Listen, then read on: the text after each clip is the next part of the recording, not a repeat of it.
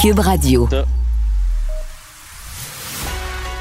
Il manie l'idée, la réflexion, la persuasion, le silence. Mario Dumont. Informé, cultivé, rigoureux. Il n'est jamais à court d'arguments. Mario Dumont. Pour savoir et comprendre. Bonjour, bienvenue à Cube Radio. Euh, fin d'après-midi, encore mouvementé à New York, alors qu'on attend la sortie du président Trump euh, de, du palais de justice. Oh, je vous dis ça, je pense que c'est en train de se passer euh, à l'instant même. Donald Trump, donc, qui a été inculpé, qui a reçu ses 34 actes d'accusation au cours de l'après-midi, qui tournent tout autour des questions de fraude, donc falsification de, de documents, complot semble tout tourner autour de la, de la fraude, des mêmes événements. Euh, et euh, il a plaidé, vous en doutez bien, le non coupable à toutes les accusations. Donc euh, présentement, donc il est son cortège se met, remet en route, quitte le tribunal, va probablement se rendre directement à l'aéroport pour revenir à Mar-a-Lago, pour revenir en Floride, d'où ce soir il va essayer de transformer tout ça, tous ces événements et cette controverse devant les tribunaux, transformer ça en gain politique en se présentant en victime d'une conspiration. Alors voilà, donc euh, euh, c'est fait, c'est terminé à New York. Et on rejoint tout de suite l'équipe de 100% Nouvelles. Euh, Luc, qui se joint à ce moment-ci à, nous. bonjour Mario. Bonjour. Bon, pour le moment, pas de déclaration ni avant ni après. tu as vu le, regard, l'attitude de Donald Trump. Est-ce qu'il y a quelque chose là-dedans qui, qui t'étonne ou pas du tout? Ben, j'écoutais certains médias américains tout à l'heure, je variais d'un à l'autre, et des gens qui sont très, très habitués, parce que quand même, ils le suivent depuis 2015-2016, donc ils sont très sensibles au non-verbal de Donald Trump. Et, cet après-midi, ils le trouvaient moins... Euh, Ma mère dirait moins fantasme. Euh, elle avait l'air de quelqu'un. Ouais, ouais, ouais. Quelqu'un qui avait l'air un peu sonné quand même. Devait, Il avait mm. laissé entendre qu'elle allait à un moment ou un autre s'adresser à la presse. Ne l'a pas fait. C'est pas son habitude de reculer. D'habitude, il va au front puis il y a toujours quelques coups de gueule à donner. Donc, est-ce que ça veut dire qu'en lisant les actes d'accusation, en regardant ce qu'ils ont comme preuve, euh, on a, c'est comme on dit, on a, on a pris un coup, là. Peut-être. Euh, peut-être aussi que ce n'est que. on dira ce qu'on voudra, puis le type a beau être baveux, puis au-dessus de tout, mais il s'en est toujours sorti. Là. Il n'a jamais vraiment fait face à la justice. Là. Il y a des grands moyens, mm. etc. Euh, il a construit ses, bâtiments en payant jamais toutes les factures, en, en se faisant jamais poursuivre, en payant 50 cents dans la pièce la veille du procès. Il s'en est toujours, toujours, toujours sorti comme ça. Alors là, il arrive un moment où non, là, pour vrai, comme citoyen des États-Unis, beau avoir été président, tu es devant le juge. Tu as tes avocats, tu as ta garde, tu as les Secret Service autour de toi, mais t'es tout seul. T'es tout seul devant le juge. Peut-être qu'il a été sonné aussi par cette prise de conscience-là. Mais euh, il semble. Tu sais, le mot que je vais prendre, il semblait pas aussi au-dessus de ses affaires que ce qu'on est habitué de voir. Ouais, Luc, ce côté euh, Teflon dont Mario euh, parle, qu'on a souvent associé à, Donald Trump, est-ce qu'en effet, l'image qu'il a projetée aujourd'hui, cet après-midi, est inhabituelle le concernant? Inhabituel, écoute, je l'ai vu avec ce genre de faciès quand il revenait de l'hôpital après qu'il avait eu la COVID. Euh, je pense, moi, personnellement, que c'est un grand acteur, n'est-ce pas? C'est peut-être son plus grand talent, c'est de jouer un et l'autre et le rôle du gagnant, puis du perdant, puis du fâché, puis de celui qui est heureux. Euh, J'ai l'impression que son coup est plus, plus calculé qu'on pense, parce que à 20h15 ce soir, n'ayant entendu rien du tout de la bouche de Trump aujourd'hui, Peux-tu imaginer la cote d'écoute qu'il va y avoir sur les médias américains à 20h15 ce soir? Ils vont tous être en émission spéciale, comme nous d'ailleurs. Alors, ce soir, tout le monde va être rivé. ils vont dire, bon, qu'est-ce qu'il y a à dire? Qu'est-ce qu'il nous dit? Bon, alors, moi, je, évidemment, Mario a raison. il y a des journalistes américains qui le suivent depuis 7-8 ans. Ils sont habitués à le voir, puis ils regardent le, langage corporel, puis ils se disent Oh, il n'y a pas de l'air vraiment content. Mais vous serez d'accord avec moi pour dire qu'il a l'air de ce que n'importe qui aurait l'air devant un tribunal. Oui. C'est vrai. Mais c'est peut-être parce qu'on n'est pas habitué à ce qu'il ait l'air de, n'importe qui. C'est peut-être ça euh, aussi, Mario. À, quoi tu t'attends à, ce soir, 20h15? Euh, Donc, euh, encore là, au niveau du, ton, du contenu, de, l'émotion, qu'est-ce que tu as l'impression qu'il va vouloir transmettre au, peuple américain, Donald Trump?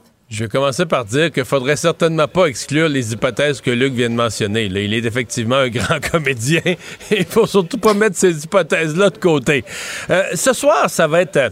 Sais, c'est pas compliqué. C'est une espèce de... C'est la, la, transformation de l'histoire. C'est la récupération. Là, aujourd'hui, euh, c'est une histoire juridique devant les tribunaux où la justice s'applique à lui basée sur des faits. Et là, ça va être de transformer tout ça en une victimisation, qui est le discours qu'il a tenu dans les derniers jours, pour les gens qui le suivent sur son réseau social un peu, obscur, qui est vraiment pour ses partisans. Là, ça va être pour le grand, grand public de faire le judo ultime, de partir de cette affaire qui pour tout politicien normal sur Terre serait la fin d'une campagne. Tu es accusé au criminel pendant une campagne. Tu mm. survis pas à ça. Je veux dire, pensons à une campagne chez nous, un candidat à n'importe quel poste électif, euh, à la mairie, chef d'un parti, n'importe quoi. Tu arrives en pleine campagne, accusation au criminel, tu mets un gros X à la campagne, tu rentres chez vous, puis tu ramasses tes affaires, puis tu te défends devant les tribunaux, et toute ton équipe va te lâcher, puis personne qui va te donner un sou. C'est la, la normalité de la politique. Donc lui, ce soir, va faire ce que lui seul peut faire ou sait faire, mais transformer cette événement en une espèce de, d'élan politique dans son toujours faut toujours rentrer dans son téléroman où lui est une victime tellement à la défense du pauvre monde, du monde ordinaire, que le gros système d'élite qui veut écraser ce petit monde, mais lui, il veut pas laisser le héros, comme d'un film, il veut pas laisser le héros survivre. Le héros qui défendrait le mm. petit monde, il là, faut y piler sa tête, faut l'empêcher de se lever. Et, c'est ça qui est en train d'arriver, puis il va dire aux gens, je vous lâcherai pas. C'est un peu ça comme ça qui va, qui va redéfinir l'histoire. Euh, tu disais, Luc, il est Teflon. Est-ce qu'il peut s'enfarger? Est-ce qu'il peut faire une erreur parce que euh, on a l'impression qu'il a pu en faire certaines et, pourtant ça continue de, coller. Il y a encore euh, de, toutes ces, tous ces appuis, il y a de l'argent, il y a des dons, les sondages sont bons. Donc, est-ce que ce soir, il pourrait s'enfarger et faire changer les choses pour lui? C'est très difficile de répondre à ça pour la raison suivante. Les grilles d'analyse que des gens qui couvrent la politique, qui la commentent, utilisent, ne s'appliquent jamais à lui. Tu comprends? Dix jours avant l'élection en 2016, il, nous apparaît ce vidéo pris à Hollywood. Il savait pas qu'on le tournait, puis il est en train de raconter que quand on voit une femme, tu l'attrapes par les parties intimes. Mm. Il est à dix jours de l'élection. On dit, ben là, il est mort. Tu sais, je dis, les femmes vont voter contre lui, puis le monde va dire c'est un grossier personnage. Il n'a pas perdu un vote, il a gagné. Et moi-même, j'ai eu ma leçon en 2016.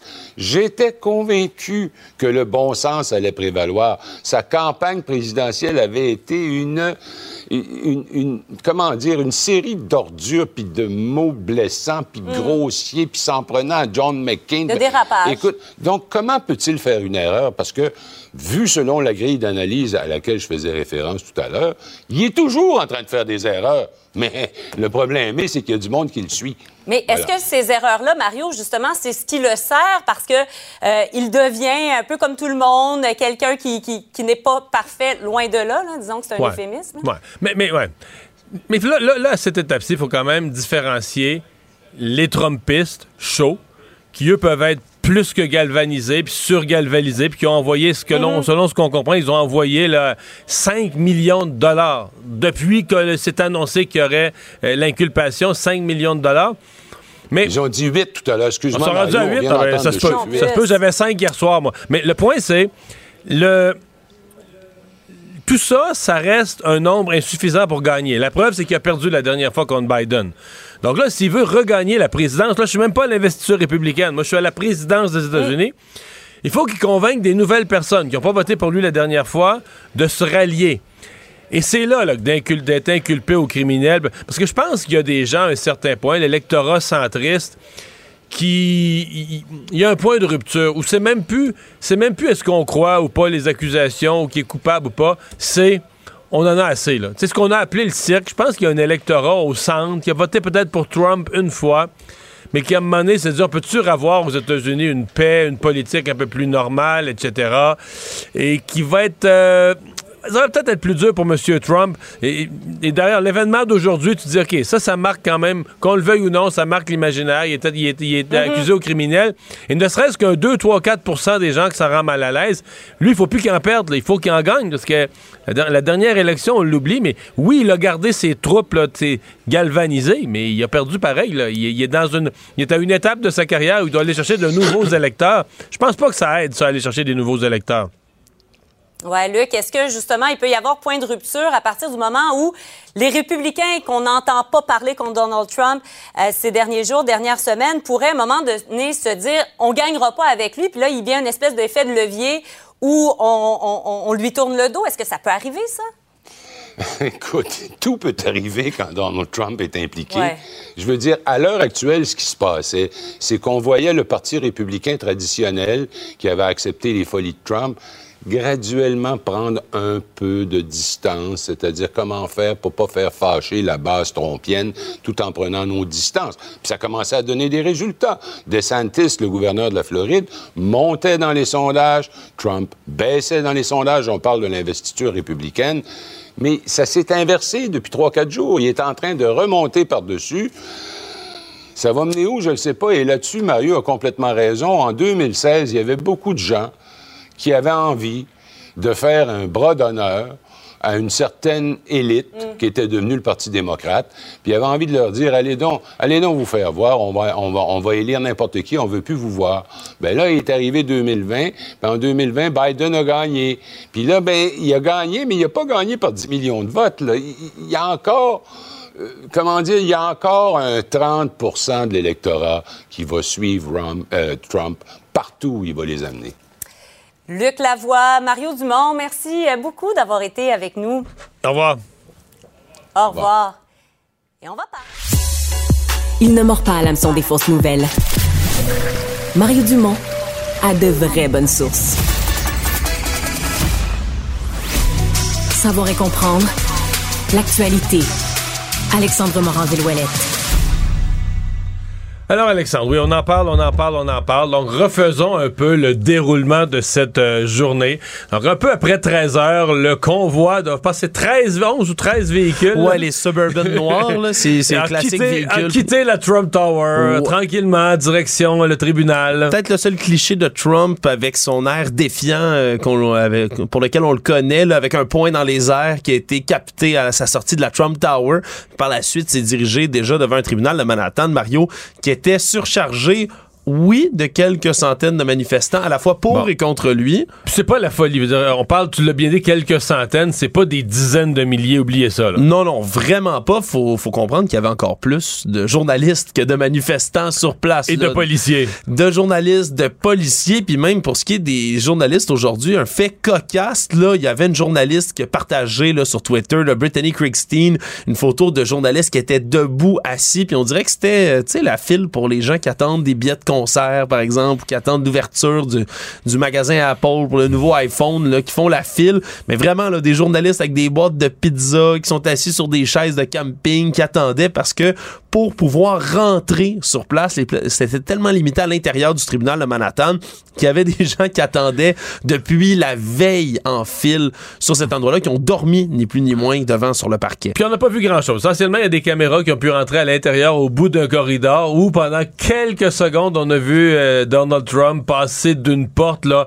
à ce qui était probablement la salle de cours. On l'a vu passer de loin. Évidemment, c'est suranalysé là, par à peu près tous les analystes là, sur CNN, sur les autres postes américains. Là, je l'écoutais euh, presque en direct lorsque c'est arrivé. Et là, les gens faisaient observer. Bon, re- remarquez qu'ils n'y ont pas tenu la porte, Mario. Non, c'est vrai. rentrent. Non, mais c'est vrai, là- il est obligé de tenir sa porte, puis d'habitude, il y a toujours quelqu'un des services secrets qui tient la porte il pour a lui. poussé sa propre porte et là, ben, il y avait un, vraiment un visage très impassible. On s'attendait à ce qu'il fasse peut-être justement une esclandre ou une déclaration là, devant les journalistes qui l'ont interpellé sur place dans ce corridor-là, mais finalement, pas du tout. Il restait complètement Et- silencieux. Et à la sortie aussi. Et ce qu'on a eu quand même, il y avait des fois, on nous avait dit que je pense que c'est cinq photographes Il y a exactement qui cinq devaient qui être autorisés à l'intérieur. Absolument. Cinq photographes Mais seulement. on n'a pas beaucoup de clichés. En tout cas, à date, j'en ai vu une couple, là, mais on a... Ouais, le- les quelques clichés qui ont filtré, c'est vraiment ceux-là, là, ceux qu'on a vus là, de Donald Trump qui franchit la porte. Par la suite, Il y en a un qui est assis à l'intérieur. Il est assis à l'intérieur, flanqué de ses avocats, puis il y a pas l'air très défiant. Là. C'est pas son air habituel de le torse bombé puis le, le, poing dans les airs. Vraiment, il avait l'air beaucoup plus euh,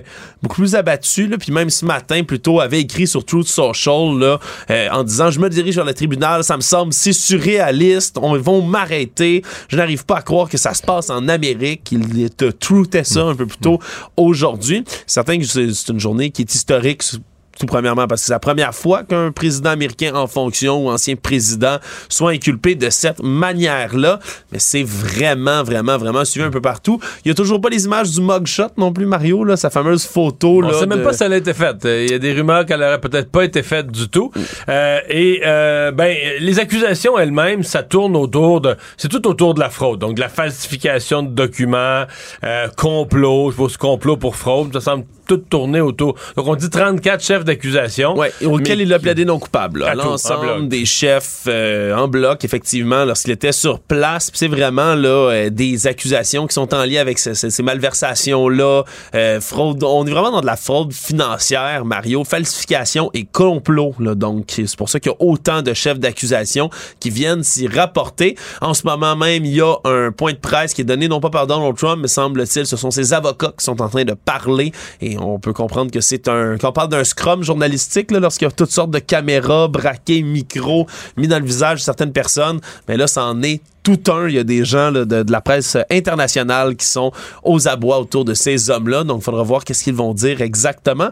On peut quand même prévoir qu'ils vont crier à la chasse aux sorcières et à euh, l'obstination, si on veut, d'un système de justice contre Donald Trump qui se présente en victime. Économie, finance, affaires, entrepreneuriat. Francis Gosselin. Bonjour Francis. Salut Mario. En décision controversée qui lance toute une euh, discussion euh, sur dans cette municipalité, les îles de la Madeleine, parce que oui, maintenant c'est tout fusionné, les îles de la Madeleine au complet, c'est une municipalité, sur euh, des augmentations de taxes. Effectivement, et puis les îles de la Madeleine, pour les auditeurs qui ne sont pas familiers, on parle quand même d'une petite municipalité d'environ 12 000 habitants, Mario. Euh, et, comme ça a été le cas dans plusieurs euh, villes et villages du Québec ces, derniers temps, évidemment, les municipalités sont aux prises avec des augmentations de leurs coûts, euh, mais aussi une certaine forme d'incapacité à gérer les dépenses. Et ça amène évidemment des situations comme on l'a vu dans la région, la grande région de Montréal, de Montréal, de taxes foncières très importantes. Dans le cas spécifique des îles de la Madeleine, Mario, euh, le budget municipal est passé, là, puis encore, c'est toujours drôle de comparer ça à Montréal ou à Québec, mais de 27 millions de dollars par année à 37 millions de dollars par année en, une année seulement, enfin, sur deux années, là, pardon. Et donc, euh, cette augmentation-là, ça a mené à des hausses de taxes là, à peu près équivalentes euh, voire même plus importante. Et là où on a décidé de pénaliser Mario là, à outrance là, aux îles de la Madeleine, euh, c'est vraiment de cibler les entrepreneurs. Donc, ce sont les commerçants et euh, les fabricants là, qui, qui payent, dans le fond, là, pour cette, cette, cette incapacité à gérer le budget municipal. Donc, dans certains cas, on parle d'augmentations qui vont de 30 à 45% du compte de taxes. Et il y a certains cas, Mario, en raison de la réévaluation des valeurs foncières, euh, des, des personnes qui payent maintenant le double ben de ce qu'ils payaient l'année dernière en taxes. Euh, et donc, ça évidemment, tu peux t'imaginer, Mario, que on a beaucoup euh, euh, on s'en est beaucoup pris aux propriétaires fonciers ces dernières années là, qui faisaient des rénovictions, là, ou carrément qui jetaient des entreprises et des entrepreneurs à la rue. Euh, ben, ici, c'est vraiment la municipalité qui décide de se comporter un peu en voyou, euh, en, faisant porter sur un petit groupe de personnes tout le fardeau, tout le, grand, la, part du lion du fardeau fiscal de la municipalité. Donc, je sais pas, encore une fois, comme j'ai dit plusieurs fois, Mario, c'est sûr que c'est étonnant là, ce qu'on vit actuellement dans les plusieurs municipalités du Québec, qui ait aucune forme de de régie ou de, de, de mainmise là, de, de, la part du gouvernement du Québec. Euh, évidemment, ça a donné lieu à de nombreux articles dans les médias, beaucoup d'entrepreneurs qui disent carrément qu'ils vont cesser leurs activités s'il n'y a pas des correctifs qui sont apportés. Euh, comme destination euh, touristique, évidemment, les îles de la Madeleine n'ont rien à gagner là, à avoir euh, davantage de commerces fermés. Donc, il va falloir voir comment le maire et, et, son équipe ont réussi à équilibrer différemment ses hmm. finances. oui, c'est un nouveau maire qui a été élu. par, euh, qui a été élu euh, juste avant le budget, juste avant les fêtes ou juste après les fêtes, parce que c'était euh, euh, le candidat Kakis, Jonathan Lapierre, était le candidat des îles, le maire, pardon, des îles de la Madeleine. et lorsqu'il a, lui l'avait annoncé, dis-moi, je, quitte de toute façon. Donc, lorsqu'il a été défait par le député péquiste sortant, Joël Arsenault, il a tenu parole et il est devenu le directeur de cabinet de la ministre des Affaires municipales. Donc, il a laissé son poste vacant aux îles. Il s'est en allé faire de la, la, politique active, mais comme directeur de cabinet à Québec. Et euh, donc, ça, c'est un nouveau maire qui est arrivé un peu la, dernière minute pour le budget. Ça... Ben, ça fait pas, ça fait pas un mois, Mario, en fait. il, est entré en fonction euh, dans la, autour du 10 mars dernier. donc, ça fait. il y a comme eu un intérim, un vide entre les deux. C'est peut-être ça. Peut-être que ça va permettre de le, nouveau maire va pouvoir réétudier toute la question et essayer de ramener la paix sur ces îles. Euh, ben, une grosse nouvelle ce matin. Je te dis que nos deux premiers ministres étaient de bonne humeur, puis ils s'aimaient, M. Trudeau et M. Euh, Legault, qui étaient les deux à Lévis ce matin. Effectivement, c'est une belle nouvelle, je pense, euh, aussi pour le Québec dans son ensemble, Mario. Euh, c'est le chantier dont on a beaucoup parlé ces dernières années euh, de la de la Davy, en fait, qui est un important chantier maritime qui banlieue euh, sud de Québec.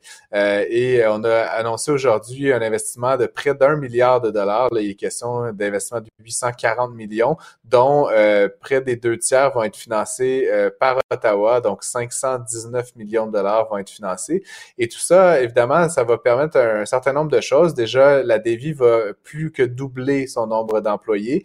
puis il faut savoir, Mario, là, que peut-être dans l'imaginaire collectif, fabriquer des bateaux, c'est juste de taper sur du métal, mais en fait, c'est hautement technologique et hautement sophistiqué comme Ouais, surtout la nouvelle génération de brise-glace qui prépare, là. Eh, exactement. Et donc, ces employés-là, 1800 emplois là, qui vont être euh, au total euh, autour de la Davy, euh, dans le fond, vont permettre de construire sept nouveaux brise-glaces. Donc, c'est vraiment d'immenses chantiers, Mario, dont un, le tout particulier pour le Grand Nord du Canada. et ça permet aussi de situer un peu le Québec là, vraiment sur l'échiquier mondial, Mario, là, comme un fabricant de navires là, de, de, première catégorie. Euh, faut dire qu'avec le réchauffement climatique, puis toutes sortes de choses qui, qui s'en viennent dans les prochaines décennies, possiblement que le, la technologie maritime puis la capacité de fabriquer ces navires-là va, va, prendre un nouveau euh, virage et donc euh, situer la Davy dans, en forme de leadership sur ce plan-là.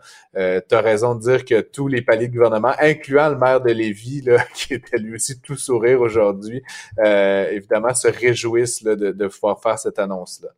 Euh, donc, une, très bonne nouvelle pour la région de Québec et pour le Québec dans son ensemble. Oui, absolument. Tout en disant quand même qu'il y a il y a une part de cette bonne nouvelle qui est une injustice qui est rétablie, là, parce qu'il y a été un temps, tu sais, les chantiers Irving dans les, dans les maritimes qui étaient très connectés politiquement, mm-hmm. euh, ont eu euh, plus que leur belle part du gâteau. On a négligé la dévie, qui avait eu ses propres problèmes, là, qui s'était fait d'une réputation de retard, puis il y a eu, tu sais, euh, il y a eu des changements de propriétaire. je dis pas que la dévie a pas eu ses propres problèmes, mais en même temps, quand un chantier, tu sais, si le gouvernement avait pris soin de la dévie comme ils ont pris soin d'Irving, peut-être qu'il n'y aurait jamais eu de problème non plus. En tout cas, euh, tout ça pour dire que là, il y a un côté où c'est une excellente nouvelle, puis un côté où tu rétablis une certaine justice parce que les Québécois payent des impôts euh, pour financer ces immenses projets qui sont nécessaires de brise-glace et autres, mais qu'on a une part des contrats, ça me paraît juste tout à fait, tout à fait euh, sain et heureux. une occupation des bureaux dans les centres-villes au Canada, on n'est pas du tout, du tout revenu là, à l'avant-pandémie. Non, pas du tout, Mario. Puis on se rappellera pendant la pandémie, on disait bon, euh, le télétravail et tout ça. Dans les faits, euh, la plupart des entreprises qui ont renouvelé euh, n'ont pas fait des modifications importantes à, leur occupation. Ce qui se passe actuellement, Mario, c'est notamment en lien avec les, problèmes là, dans l'industrie technologique. Là. Beaucoup de grands joueurs qui ont décidé, comme tu le sais, là, aux États-Unis, mais aussi au Canada, de, diminuer le nombre d'employés. Donc, c'est vraiment ces acteurs-là là, qui mènent la parade. On parle de taux d'occupation qui frise les 20% Mario. Ça veut dire un bâtiment, un building sur cinq à Toronto euh, qui serait inoccupé. Euh, à Montréal, c'est un peu moins. Là, on est autour de 10-12 euh, et, Ottawa également, le 13% Mais ça reste des taux d'inoccupation très, très, très élevés par rapport au record historique. On parle de, chiffres qui n'ont pas été vus depuis les années 80 pour l'instant, étrangement, ça n'a pas eu d'impact tellement sur la valorisation de ces biens immobiliers Mario, mais c'est inévitable qu'à terme, comme tu le sais, dans l'immobilier commercial, la valeur des bâtiments est directement liée à leur occupation et à la capacité de générer des revenus. Donc, il faudra suivre comment ça impacte les grands propriétaires euh, fonciers. Ce qui est, ce qui est pas clair pour moi, Francis, j'entends un parallèle, tu vas comprendre ma question. Tu es dans le commerce de détail, un centre commercial, c'était, euh, jusqu'à il y a quelques années, euh, t'enlignais des commerces. Tu comprends? Une, bijouterie, puis à côté une pharmacie, puis à côté un petit magasin de linge, puis à côté un magasin de sous-vêtements. Puis, tu comprends? T'alignais ça comme ça, toutes sortes de commerces. Puis à un certain point, le commerce de détail été, moins fort, il y a le commerce en ligne. Et donc, on a de plus en plus transformé en disant, mais il faut que ce soit plus que ça, un centre commercial. Faut que faut que le monde, euh, du loisir, euh, des bons restaurants. En tout cas, on a essayé de, de diversifier pour faire un peu du centre commercial un lieu de vie où, oui, il y a des des commerces, des magasins, mais pas juste ça. Là, puis je dis pas qu'ils l'ont tous fait, mais c'est la tendance. Dans le cas des espaces à bureau, c'est moins clair qu'est-ce qu'on va... Là, la tendance, tu l'as. Il y a du télétravail, les gens vont avoir besoin de moins de pieds carrés. Mais tu fais quoi, mettons, avec la place Ville-Marie, si, puis j'en connais des locataires de la place Ville-Marie, puis ils vont prendre moins de pieds carrés, puis il y en a qui ont deux étages qui vont en vouloir juste un, puis il y en a qui voudront plus ta place. Tu fais quoi avec ça? Là, il y en a qui disent on va faire carrément du résidentiel. Les plus extrémistes disent qu'il faut faire du résidentiel, on manque de logement. du résidentiel. Mais transformer un édifice à bureau en résidentiel, euh, je dis pas que c'est pas faisable, mais c'est de la, de la transformation. Non, non, c'est clair, effectivement. Puis l'autre enjeu, tu l'as bien mentionné dans ton analogie avec les centres commerciaux, c'est qu'actuellement, la dévitalisation des tours à bureaux fait en sorte que les commerces de proximité, les restaurants, etc., qui euh, étaient très dynamiques au centre-ville souffrent également, euh, ce qui fait que certains certains limitent leurs heures d'ouverture, sont plus ouverts les lundis, les mardis, sont plus ouverts le midi, etc., etc.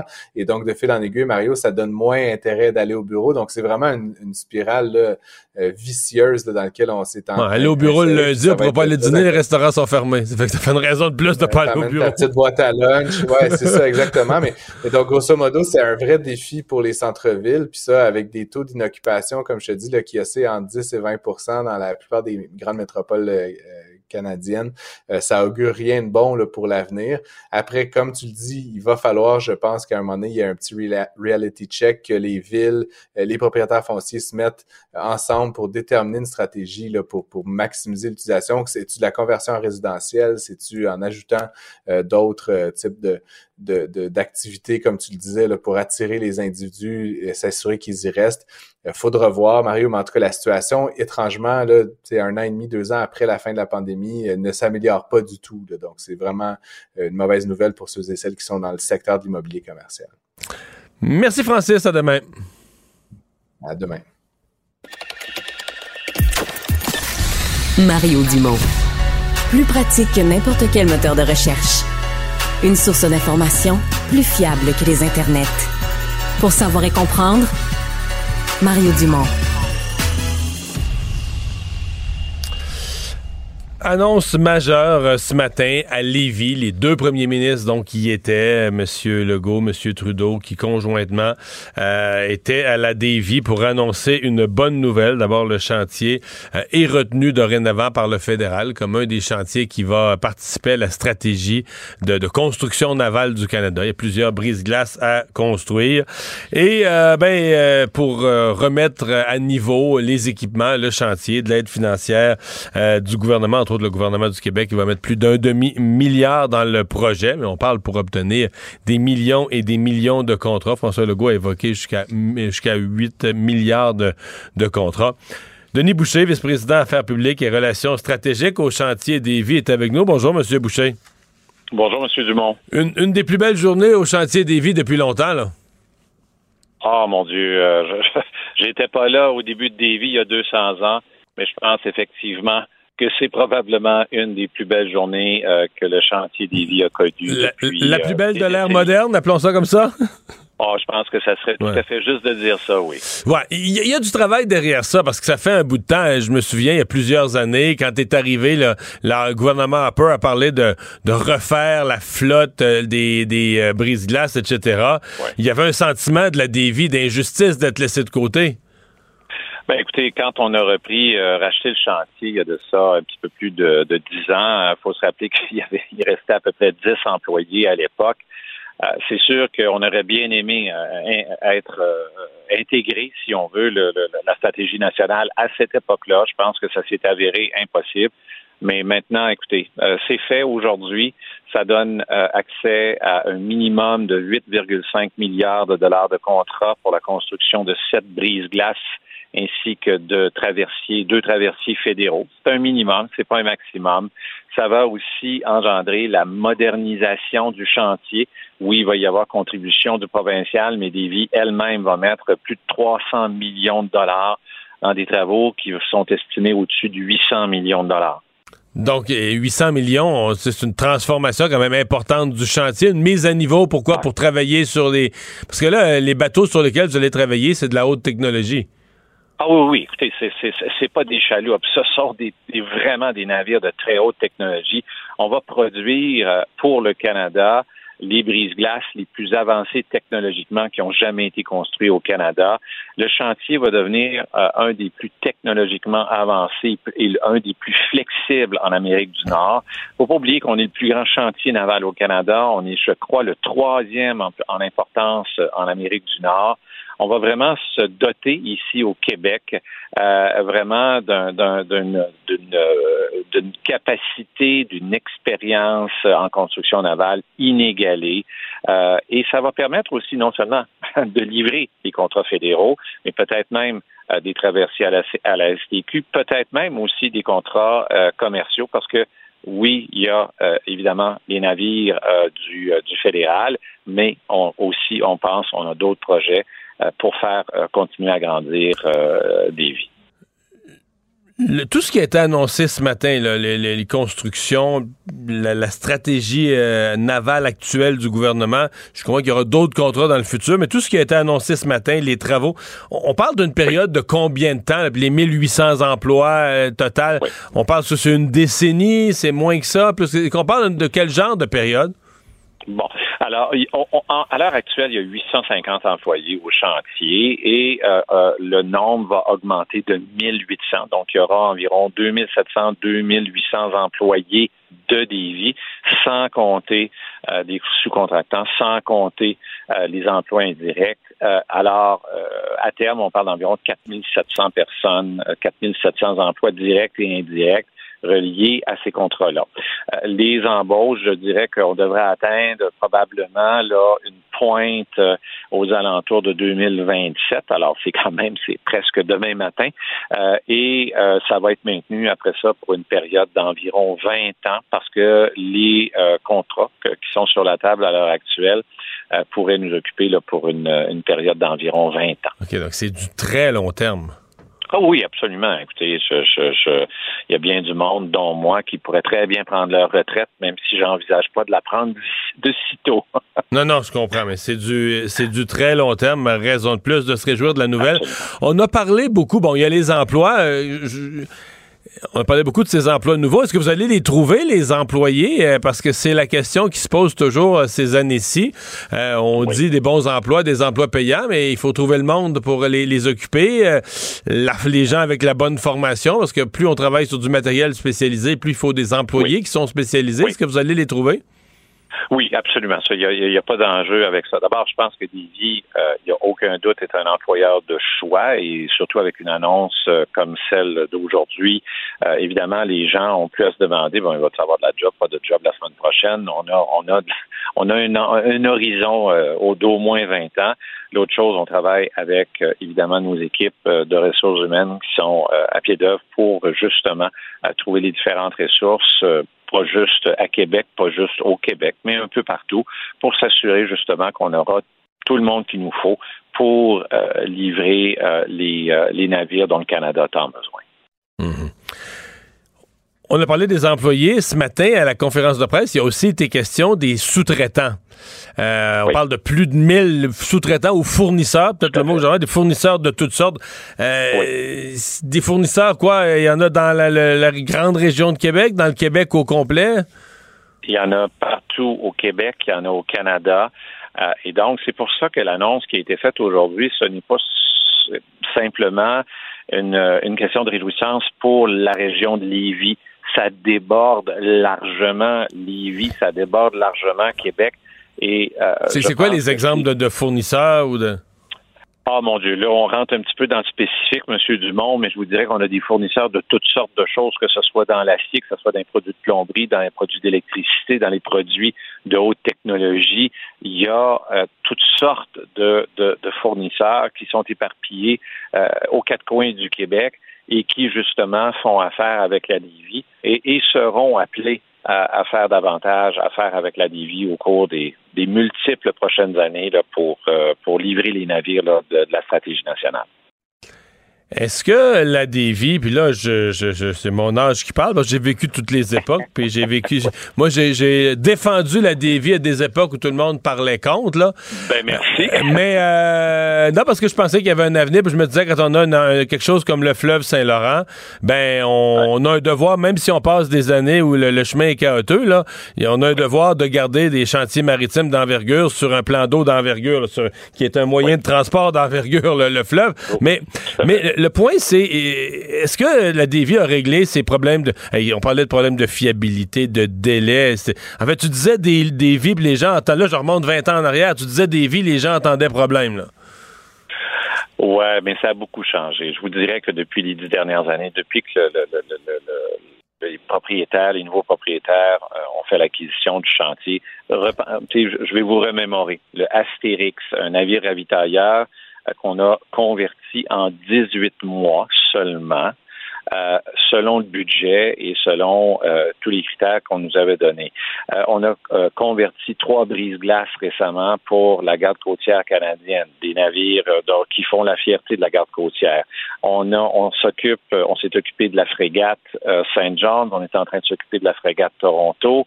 On vient d'accueillir le Félix-Antoine Savard, un, traversier qui s'est échoué pas loin des l'île coudre On est en train de s'en occuper. on a véritablement tourné la page sur une période peut-être plus sombre, justement, mais vraiment, euh, on a maintenant une équipe ultra expérimentée, chevronnée, qui sait ce qu'il fait, qui sait gérer un chantier, qui a toute l'expérience. Et je peux vous dire une chose, si on est rentré dans la stratégie nationale, c'est pas, pas un cadeau, c'est vraiment basé, c'est mérité. On a démontré tout ce qu'on est capable de faire et le Québec devrait en être fier. Je vous dirais que on voit aujourd'hui à Québec ce qu'on a vu avec l'aérospatiale dans, la région de Montréal. Et euh, c'est une autre euh, corde à l'arc euh, de l'économie québécoise. Et c'est toute l'économie québécoise qui va en bénéficier au cours des prochaines années. Denis Boucher, merci beaucoup. Au revoir. Ça me fait grand plaisir, M. Dumont. À bientôt. Au revoir. Maître vulgarisateur, il explique et communique l'inexplicable. Mario Dumont. L'exercice lui-même Mario Dumont. va faire sortir plus de vérité sur ce qui s'est véritablement passé à ce moment-là. Gérez donc ça, s'il vous plaît. Isabelle Maréchal. C'est parce qu'à un moment donné, si on paye pas tout de suite, on va payer tout à l'heure. La rencontre, Maréchal Dumont. Bonjour Isabelle. Bonjour Mario. Toi qui étudies les gens, les observes, est-ce que tu as senti Donald Trump intimidé, nerveux, moins baveux lorsqu'il se présente devant le tribunal? Pas du tout. Euh, Donald Trump est tout à fait fidèle à lui-même. D'abord euh, avec sa face d'arrogant et son poing levé en l'air. Mais ça, c'était à la Trump Tower. Au tribunal, il a pu relever. Tu sais, les gens qui l'observent aux États-Unis disent qu'il y avait le caquette. Ben, un petit coche plus bas au tribunal. Ben, parce que c'est pas un lieu où, euh, faire le où, tu fais le fendant, en général. Euh, effectivement, dans, dans, le cas de Donald Trump aussi, il y a sa posture mentale et physique qui est de se poser en victime. Pourquoi? C'est quand même encore fascinant aujourd'hui, après toutes ces années, surtout d'un point de vue québécois-canadien. Nous, on regarde ça un peu, c'est comme une télé-réalité, tu comprends? Et, et, c'était ultra médiatisé, ça va l'être encore ce soir. Mais il doit ça parler. mondialement. Ça l'est mondialement. Je veux dire, aujourd'hui, j'aurais bien voulu te parler d'autre chose, mais je me sentais presque obligée de parler de Donald Trump parce que ça nous fascine. Il y a une espèce. Puis pour nous, il y a quand même. On est très près. C'est notre premier partenaire économique.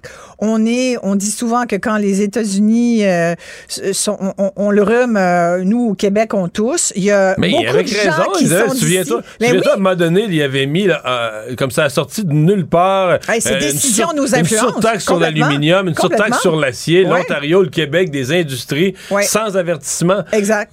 Donc alors, c'est encore plus, raison de plus. euh, et, et- et comme ultra-protectionniste américain, Donald Trump, e- effectivement, euh, est pas forcément une bonne nouvelle pour nous qui sommes de l'autre côté de la frontière.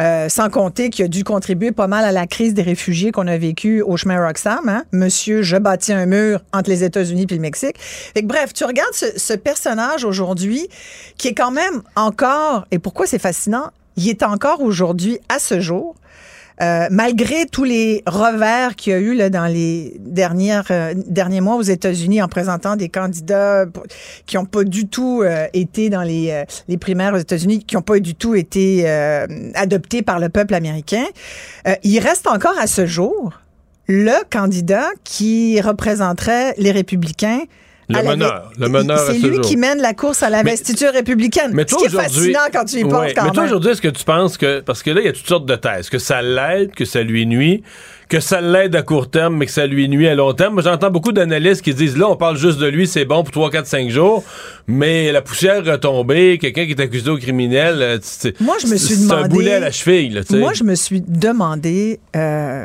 qui veut encore de Donald Trump aux États-Unis? Tu sais, il y a notre vision à nous. Je te, je te parle de nos observations qu'on peut faire d'ici.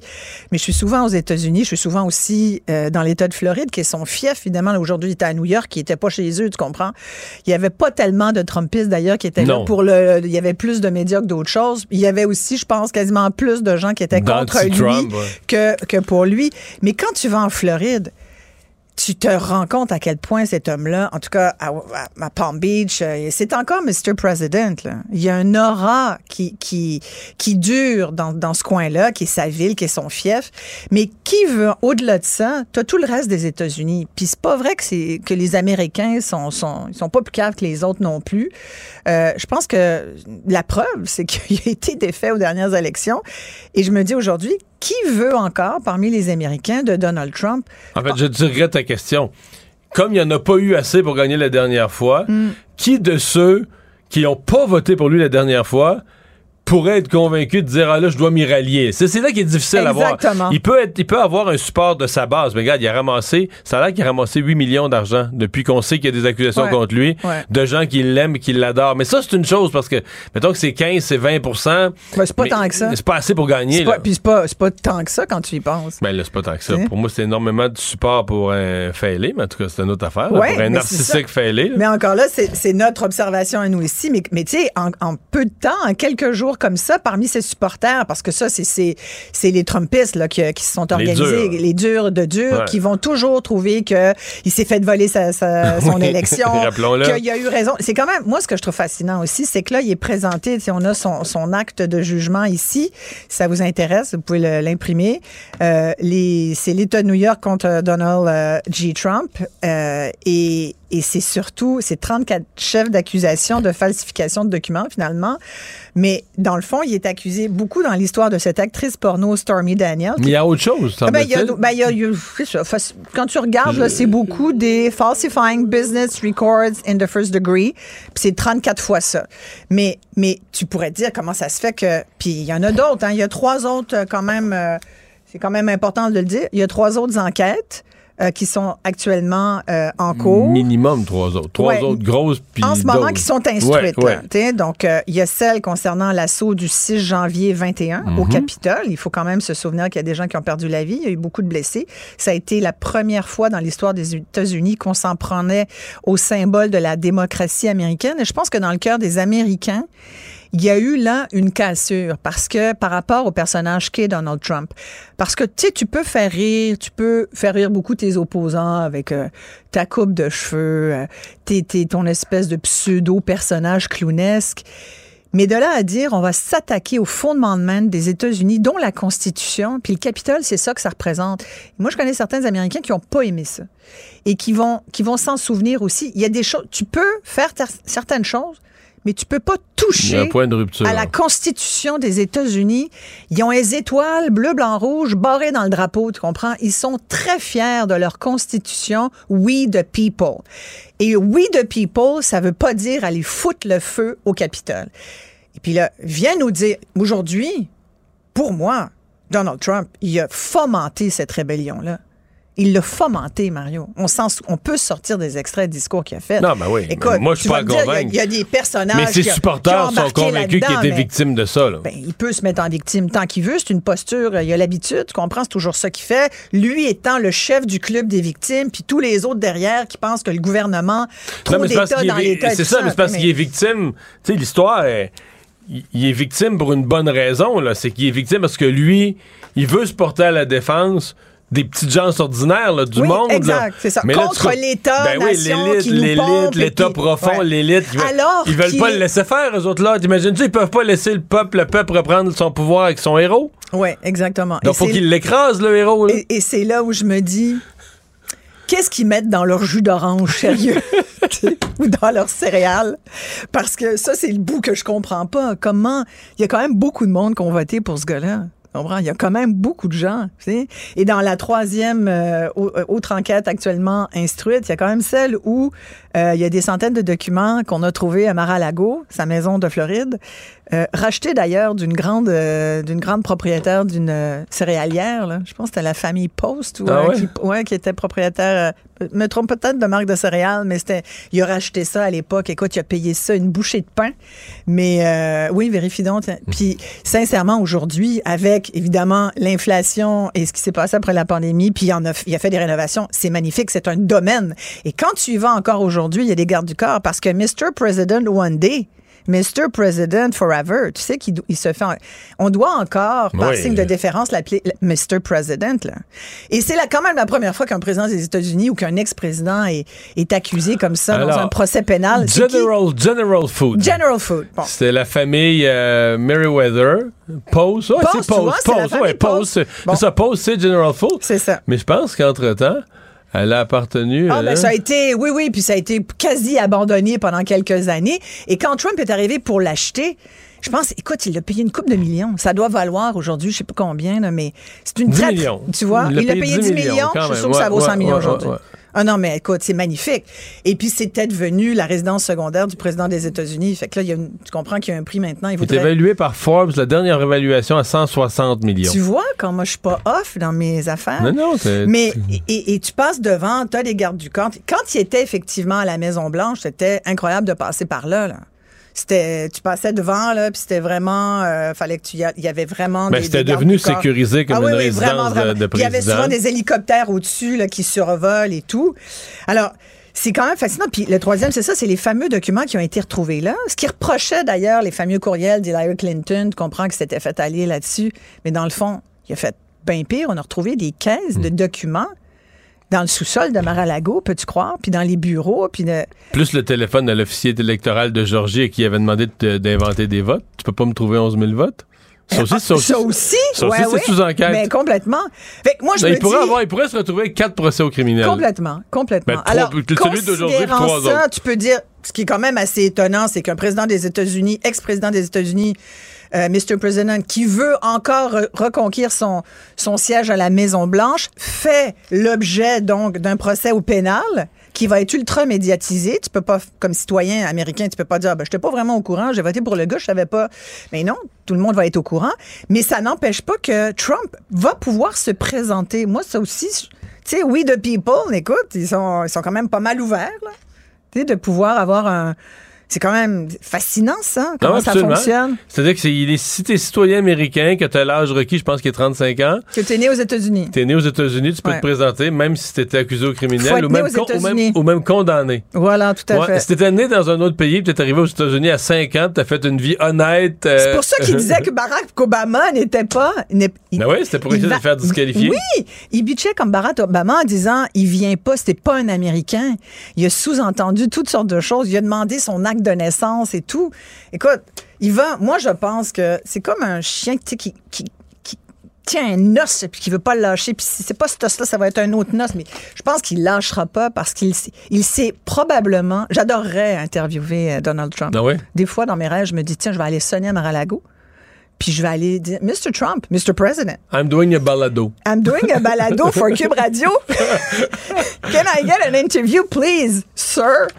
Et euh, puis des fois, je me dis, d'un coup, qui dit sure, tu sais, d'un coup, là, qui me trouve cute, puis qu'on sait ce qu'il pense des filles. Faudrait que tu oui, mais faudrait que tu lui dises. je vais y aller avec des gardes non, du corps. Faudrait que tu lui dises que tu vas faire.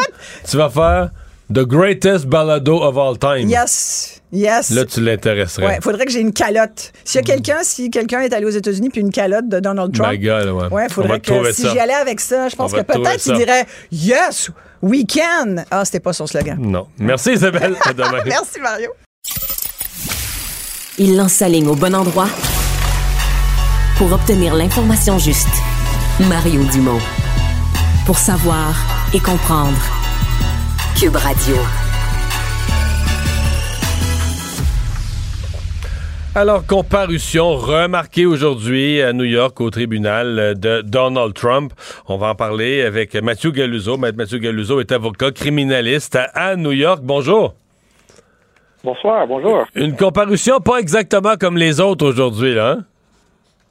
Non, non, c'est, euh, on n'a jamais euh, eu quelque chose comme ça et c'est, incroyable. Ouais. Euh, qu'est-ce qui a été. Il y a un petit peu d'ambiguïté, là. D'abord, la prise des empreintes digitales, ça, ça, a été fait, c'est nécessaire. Par contre, les menottes, la cellule, il n'y a pas eu droit à ça. la photo, le mugshot, est-ce que ça, ça a été fait ou est-ce que ça a été fait en secret, bon, on la garde cachée? Bon, normalement, on ferait tous les trois. Euh, en ce cas, je sais qu'ils ont pris les empreintes digitales. J'ai entendu qu'ils ont fait ça. Euh, je ne sais pas s'ils ont pris euh, photo de sa figure, le mugshot. Ça, c'est typique, mais regarde, on a déjà beaucoup de photos de la figure de Donald Trump. Donc, peut-être que ce n'était pas nécessaire. Mm. Mais et aussi, normalement, il serait amené en minute à la salle d'audience pour sa comparution. normalement, on n'a pas les minutes dans la salle d'audience, mais on est amené en, minute à la salle d'audience. Mais je ne crois pas que c'est passé aujourd'hui parce qu'il y a déjà de la sécurité, le service secret, le Secret Service, on sait ça. Et euh, ce n'est pas nécessaire vraiment avec toute la sécurité qui, euh, qui était tout part. Euh, les, j'ai devant moi les 34 actes d'accusation. Et essentiellement, c'est 34 fois le même, c'est-à-dire que c'est falsifying business record in the first degree, donc avoir falsifié des falsifié des, des entrées, des documents d'entreprise, des rapports d'entreprise. Dans certains cas, c'est des chèques, des faux chèques, fausses factures, euh, fausses entrées dans la comptabilité. Euh, falsifying business record in the first degree, ça vous dit quoi, vous? Oui, c'est euh, ce qu'on s'appelle un felony à New York, un crime. Donc, la peine maximum pour chacun, c'est quatre ans en prison. Euh, c'est pas nécessaire euh, de recevoir une peine de prison, mais c'est possible mm. avec euh, une condamnation de ça. Ce qui est intéressant, c'est que c'est pas clair parce qu'un document d'accusation comme ça, c'est normalement c'est très bref, mais on ne sait pas exactement ce qu'ils étaient tous ces paiements. Est-ce qu'ils étaient tous pour Stormy Daniels? Ou est-ce qu'elles étaient euh, faites euh, de livrer à quelqu'un d'autre, je ne sais pas. Euh, mais ce qui est intéressant, on avait plusieurs paiements en juin, en juillet, en octobre et en novembre. Et je crois que ça serait plus difficile pour Donald Trump de dire qu'il ne savait pas ce qui se passait, parce que ce n'était pas seulement un instance, c'était plusieurs fois que les paiements étaient faits. Hmm et potentiellement pas à la même personne. Donc, il y a peut-être plus. Parce que dans le document de cours, on dit pas quel dossier. On dit le numéro du chèque, on dit un chèque, mais on dit pas à qui il était adressé, on dit pas pourquoi ce chèque-là. Donc, il pourrait peut-être avoir d'autres dossiers que seulement celui de Stormy Daniel? Oui, je, on ne sait pas. Je crois que c'est tout concernant Stormy Daniels, mais euh, on ne euh, on sait pas. Mhm. Euh, quand, est-ce qu'on va savoir? Quand est-ce que le détail, parce que là, je, veux je suppose qu'ils ont les preuves, les documents, les chèques, etc. Le, procureur a, tout ça en main. À quel moment il va dévoiler sa preuve? Ce c'est pas nécessaire pour le procureur de mettre toute l'information dans leur document d'accusation, cet indictment. Seulement assez comme, pour euh, expliquer euh, c'est chaque count de l'indictment. Et donc, euh, après ça, probablement, on va recevoir ce qu'on appelle un bill of particulars. C'est un autre document qui explique un peu plus euh, toutes les accusations, ce qui concerne euh, chacun. Et aussi, le procureur va commencer à délivrer sa preuve à la défense, donc les documents, les témoignages, euh, tous les rapports et tout ça. Et donc, la défense va comprendre assez bientôt, et, et nous aussi, je crois, ce que c'est exactement chaque accusation. Et là, donc, la prochaine étape est fixée en décembre? Euh, oui, euh, j'en ai pas entendu ça, mais c'est très possible. Euh, ouais, je crois que c'est ça, début décembre. Euh, donc, c'est quoi, normalement, c'est quoi la prochaine étape à cette étape-ci? Bon, ça, c'est ce qu'on appelle en German. C'est la distance entre les deux audiences. C'est assez grand. c'est huit mois, presque, sept mois. OK. Normalement, ce qu'on fait pour la deuxième audience, c'est seulement pour décider si on est prêt à commencer euh, un procès par juré, vraiment. Parce que euh, maintenant, le procureur, euh, doit délivrer toute sa preuve, le document à la défense, et la défense va faire des arguments écrits au juge peut-être au sujet des accusations, si elles étaient suffisantes dans le grand jury, si la preuve est interdite par la loi ou des choses comme ça. Et peut-être en décembre, on va fixer une date, peut-être, pour le procès par juré. Il y a une différence fondamentale entre le système américain et le système canadien. Parce que quand on parle du, procureur Bragg, évidemment, c'est quelqu'un qui s'est fait élire. C'est un démocrate avec une affiliation politique, euh, qui s'est fait élire, qui s'est présenté euh, à l'investiture de son parti pour le poste de procureur, puis on l'a choisi comme candidat démocrate. Parce que tu s'est fait élire à ce titre. C'est pour, pour des gens dans un pays comme le Canada où on dit non, la justice, il faut que ce soit complètement à part de la politique, ça nous, ça nous étonne un peu. C'est un peu euh, euh, contre-intuitif. là. mais euh, est-ce que ça change quelque chose dans le cas où l'accusé est politiquement impliqué? Oui, regarde, tous les procureurs ici sont élus. donc, à New York, bien sûr, presque tout le monde est démocrate, ou à Manhattan, certainement. Et donc, euh, c'est très typique qu'on a un procureur démocrate ici à Manhattan. Euh, et donc, euh, c'est un mauvais endroit pour quelqu'un qui est républicain de faire un crime, peut-être. Mais franchement, regarde, la public ici à Manhattan, il veut que M. Bragg poursuive l'affaire contre le président. Ça, c'est clair. C'était une grande. Ils ont beaucoup discuté ça pendant la campagne politique. Et donc, euh, c'est peut-être nécessaire pour M. Bragg de poursuivre cette affaire. Il voudrait être élu euh, encore une deuxième fois, euh, parce que sinon, la public ici ne serait pas content. Mhm. Donc, c'est peut-être aussi qu'il a fait ça pour cette raison, on ne sait pas. Mais la question devient est-ce qu'il est crédible avec un juré, parce que toutes ces questions politiques. Parce que peut-être il, penserait un, un juré que c'est pas un vrai affaire, un vrai crime. C'est seulement euh, euh, une accusation qui a été faite pour des raisons politiques. Hmm.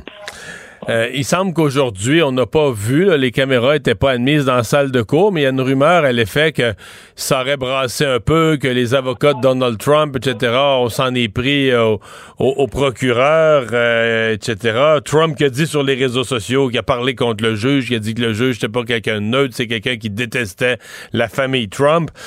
Euh, est-ce que c'est risqué euh, de, faire ça, de s'en prendre à la justice quand on est soi-même accusé?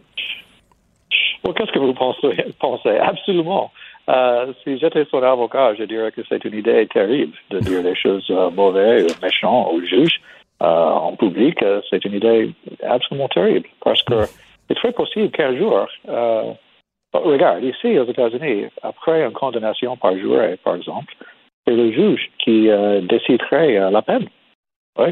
Et donc, s'il est condamné par un juré un jour, euh, M. Trump, c'est Judge Marchand qui va fixer sa peine. Et c'est très possible qu'il pourrait envoyer M. Trump en prison. Euh, et donc, euh, moi, je préfère euh, d'être gentil au juge. au, moins, poli. mais, c'est M. Trump, il fait ce qu'il fait. C'est impossible. il est un cauchemar pour un avocat de défense, je crois, parce qu'il dirait ces choses. C'est clair que ces avocats euh, n'aime pas ça. Hmm. Mais c'est impossible à, Dernière question, dernière question très vite. Ce genre d'accusation là, de d'avoir falsifié des documents, d'avoir falsifié des business records, donc des des, des documents d'entreprise, des rapports d'entreprise. Est-ce que vous diriez que c'est euh, des genres de crimes difficiles à prouver, que c'est un crime pour lequel la défense, le doute raisonnable est plus facile à introduire? Ah, bon, c'est pas encore la preuve. Donc, c'est difficile à savoir ce qui existe euh, comme, preuve. Mais, mais en général, le problème, je crois, c'est on a deux choses. On a l'acte et on a aussi, la raison de l'acte pour, l'acte. Et on ne sait pas exactement pourquoi euh, ces, ces, records ont été falsifiés. Ouais. Et c'est nécessaire pour le procureur à prouver, à montrer au jury qu'il y avait euh, une raison criminelle pour falsifier les records. Et c'est très possible, je crois, à, faire l'argument pour M. Trump qu'il a fait ça parce que c'était euh, une affaire avec une femme. C'était, on ne voulait pas que tout le monde savait ça. C'est pas un crime euh, de faire quelque chose comme ça. Mais est-ce qu'il a utilisé euh, ces euh, records falsifiés euh, pour des raisons de taxes? Est-ce qu'il a fait ça pour des raisons euh, politiques? Est-ce qu'il a fait ça pour les autres raisons? Ou les deux. Peut-être même les deux raisons, des raisons de taxes et politiques. Donc là, il pourrait être, oui, il y aurait deux, deux fautes dans le même euh, dans le même geste. Eh on va surveiller tout ça. Mathieu Galuzo, merci de nous avoir parlé aujourd'hui. Au revoir. Je vous en prie. Merci. Au revoir. Mario Dumont. Probablement capable de vous battre à n'importe quel jeu de société tout en débattant des enjeux de société. Un adolescent de 17 ans poignardé. Une autre femme assassinée. Il est visé par des allégations d'inconduite sexuelle. Les formations politiques s'arrachent le vote des familles. Comment faire fructifier votre argent sans risque? Savoir et comprendre les plus récentes nouvelles qui nous touchent. Tout savoir en 24 minutes. Avec Alexandre Morin-Villouellette et Mario Dumont. En manchette dans cet épisode, euh, le président Trump plaide non coupable à 34 charges présentées contre lui à New York. Les yeux du monde entier sont rivés sur sa comparution. Geneviève Guilbeault demande la suspension du projet de reconnaissance faciale à la SAAQ suite au fiasco qu'il y a eu dans leur gestion de leur transition numérique. C'est parti pour Zellers au Québec, au même moment où un investissement massif dans le chantier Davy de Lévis est annoncé et la Finlande rejoint l'OTAN. Tout savoir en 24 minutes. Tout savoir en 24 minutes. Bienvenue à Tout savoir en 24 minutes. Bonjour Mario. Bonjour. Évidemment, tous les yeux du monde entier, là, alors que je devance aujourd'hui notre segment international un tout petit peu pour parler de cette nouvelle éclipse médiatique, la comparution de Donald Trump, l'ancien 45e président des États-Unis d'Amérique, qui devient de facto le premier président là, à être, à devoir comparaître comme ça après ben, avoir été arrêté, ni plus ni moins, ce matin, être mis en état d'arrestation. Et on a suivi toute la journée le cirque médiatique qui en cours, évidemment, et qui entoure sa comparution devant le tribunal.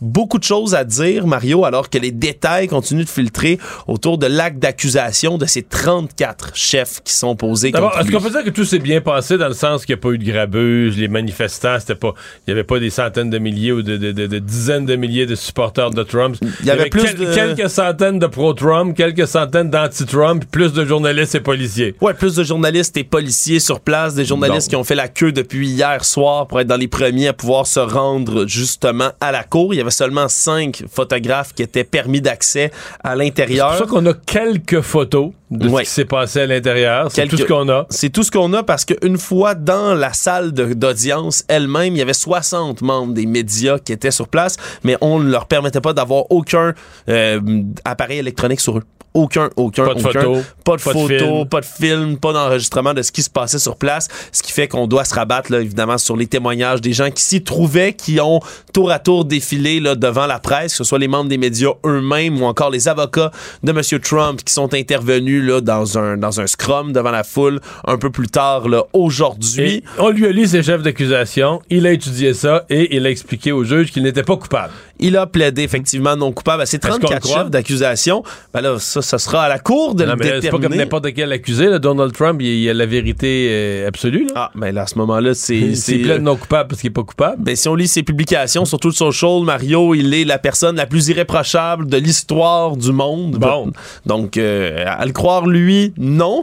Mais c'est un cas extrêmement complexe. C'est surtout le reste des détails qui filent depuis ce temps-là. Parce que les chefs d'accusation, c'est comme 34 fois le même quand on lit l'acte ouais, d'accusation. En anglais, c'est falsif, le, crime, c'est falsifying business records in the first degree. Donc, Donc euh, au premier degré, d'avoir falsifié des documents d'entreprise, des rapports d'entreprise. Et là, quand on lit un petit peu, euh, dans certains cas, c'est des factures, des, des chèques, et des rapports d'entreprise eux-mêmes, Ouais, les- la les comptabilité, archives, la comptabilité de les documents qu'on aurait fait disparaître. euh, Et tout ça lié à la Trump Organization elle-même, donc l'entreprise là, de M. Trump. Et là, on comprend que tout ça entoure justement là, cet argent qui a servi, là, ce qu'on appelle en anglais du hush money, pour tenter de faire taire euh, l'ex-actrice porno réalisatrice, le Stormy Daniels, qui d'ailleurs, on l'a appris depuis ce temps-là du côté des procureurs, risque d'être un- une témoin directement, là, à témoigner au procès lui-même un peu plus tard. Donc, euh, Mais est-ce qu'on est sûr que c'est le seul dossier? Parce que à lire les chefs d'accusation, il y a d'autres dates. En tout cas, puis on ne dit pas c'est quel dossier, là. En fait, on ne parle jamais qui a reçu les chèques, dans quel genre de dossier. Moi, je pense pas qu'on puisse exclure complètement qu'il y ait d'autres dossiers. Je voyais certains médias qui disent peut-être une deuxième Ouais, femme. on parlerait de Karen McDougall, une autre femme, elle, qui, qui parlerait d'avoir une, euh, justement, ce qu'on appelle en anglais une affaire, là, une, une- affaire, une aventure avec Donald Trump, elle aussi. Donc, est-ce qu'il y aurait eu de l'argent donné dans ce cadre-là? Ce qu'on essaie de faire, de, de démontrer du côté de la poursuite, c'est qu'il y aurait vraiment là, une espèce de, de, de réseau d'entente qui s'est fait autour de Donald Trump pour tenter, à la veille des élections américaines, de dissimuler certains euh, éléments malaisants, disons, de son Et, et passé. plutôt dans l'émission, un avocat nous expliquait que s'il y en a plus qu'un, ça diminue, en fait, ça diminue les chances pour Donald Trump de convaincre le jury ou le juge qui était pas au courant. Ouais. Si une affaire arrive une fois, c'est fait, mettons, Cohen fait une affaire une seule fois, mais si ça se fait plusieurs fois, à des mois d'intervalle, ça augmente la probabilité qu'à un moment donné, tu l'as vu, tu t'en es rendu compte, tu le suis, tu y as participé. Oui, et là, euh, dans, dans- autour de tout ça, ben, il y a eu sa comparution elle-même, puis lorsqu'on on explique du côté des journalistes qui s'y trouvaient, qu'est-ce qui s'est passé? On dit que c'était extrêmement silencieux, là, on pouvait entendre une mouche voler, selon les termes de, de certains qui étaient sur place, et ce qu'on dit, c'est que du côté de la, de la- des procureurs, on a insisté là, en déposant comme preuve des, des, des captures d'écran de certaines publications sur les réseaux sociaux de Donald Trump en disant que ce dernier tente d'appeler à la haine, d'appeler à la violence avec certaines de ses publications. Mais parler contre le juge? Ouais, parler contre le juge et là, on a fait des mises en garde d'un côté comme de l'autre. Du côté du juge, le One Merchant, qui a dit que Donald Trump a le droit quand même à sa liberté d'expression par rapport au premier amendement, mais qu'il n'allait pas accepter qu'il y ait quelques menaces que ce soit qui soient faites envers qui que ce soit. Là, semble-t-il aussi, dans les, dans les dernières minutes, j'ai vu que Donald Trump Jr., là, son fils, aurait publié des photos sur les réseaux sociaux de la fille du juge ou la fille du procureur. Il y a, disons que là, il y a une guerre pas propre qui va se mener sur les réseaux sociaux là, très bientôt au travers de tout ça. Par la suite, Donald Trump qui, avec le même air stoïque, là, est sorti de la salle et déjà reparti du tribunal de Manhattan et même embarqué dans son avion pour le ramener jusqu'en Floride. Parce que sa journée n'est pas finie. Parce que sa journée n'est pas finie. Il, est, il doit ce soir parler, s'adresser là, à, à la nation, à ses supporters, le plus précisément. Un peu plus tard aujourd'hui, on parlait de 20h15, si je ne m'abuse, pour cette annonce qu'il veut faire. Donc, ce sera son occasion de s'exprimer sur toute cette histoire-là. Mais pendant ce temps-là, Mario, qu'est-ce qui roule? c'est la machine argent de M. Trump. Parce que ça a pas pris 10-15 minutes avant, après qu'il ait comparu, que déjà, il y avait des courriels qui arrivaient dans certaines boîtes du Official Trump Store, Mario, qui propose pour un petit financement une contribution de 47 dollars seulement à la campagne 2024 de Trump. On reçoit un T-shirt avec une fausse photo là, de comparution, Une un faux mugshot. de Donald Trump qui tient un panneau dans ses mains justement avec la date et il est écrit Not Guilty en dessous. Donc la modique somme de 47 dollars Mario pour ce beau t-shirt, c'est quelque chose qui qui- qu'on risque de voir que tu beaucoup sais dans les euh, la qualité, de, la qualité de, de- de- des étampes? Parce que si le note s'efface, je pourrais être acheteur. Ouais, juste avoir un beau t-shirt guilty avec le mugshot de Donald Trump, ça, ça doit s'arranger Mario avec euh, avec un peu de dissolvant puis ces lettres là. Euh, Bref, j'ai j'ai ta réponse. là. Donald Trump Jr., j'ai ouvert ça. Il a mis une photo de la fille euh, du euh, juge en disant la fille du juge Juan Mer- Merchant euh, aurait travaillé dans la campagne Biden-Harris. Donc, il dit une autre preuve de la connexion de cette euh, de ce, ce- ce procès spectacle de démocrates. euh, Ouais, et là, c'est c'est là que ça devient risqué parce qu'il y a des gens, des suivants de Donald Trump, des gens qui sont qui versent dans les théories du complot, des gens qui versent dans l'extrémisme, dans des milices de droite d'extrême droite également aux États-Unis. Quand tu leur montres des photos comme ça, là, des membres de la famille, d'un juge, du jury, des, procureurs et autres, ça peut devenir extrêmement dangereux pour ces gens-là. Donc on verra comment ça sera pris du côté du juge en question. L'autre grosse nouvelle importante de tout ça, Mario, c'est qu'on parle d'une prochaine comparution le 4 décembre prochain en personne à New York pour Donald Trump. Donc c'est pas demain la veille qu'on risque de revoir la suite de ce procès-là. Ça tombe quand même très près là, des élections 2024 aussi pour M. Trump. Est-ce que ce sera souhaitable d'en terminer avant avec cette histoire-là? Des procédures judiciaires comme ça, ça peut s'étirer sur très très longtemps. Sinon, aujourd'hui, on revient au Québec. Euh, la ministre des Transports, Geneviève euh, Guilbeault, a ordonné aujourd'hui à la Société d'assurance automobile du Québec, la SAQ, d'arrêter un projet, un projet qui était décrit ce matin dans les pages euh, du Journal de Montréal, qui expliquait qu'on allait développer de la reconnaissance faciale pour assurer l'intégrité des gens qui possèdent un permis de conduire. Et là, ça n'a pas bien passé du côté de Mme Guilbeault. Évidemment, dans la suite de tout ce qui a eu ce qu'il y a eu comme fiasco dans le, déclenchement de la plateforme SACLIC, qui vient avec la SAQ.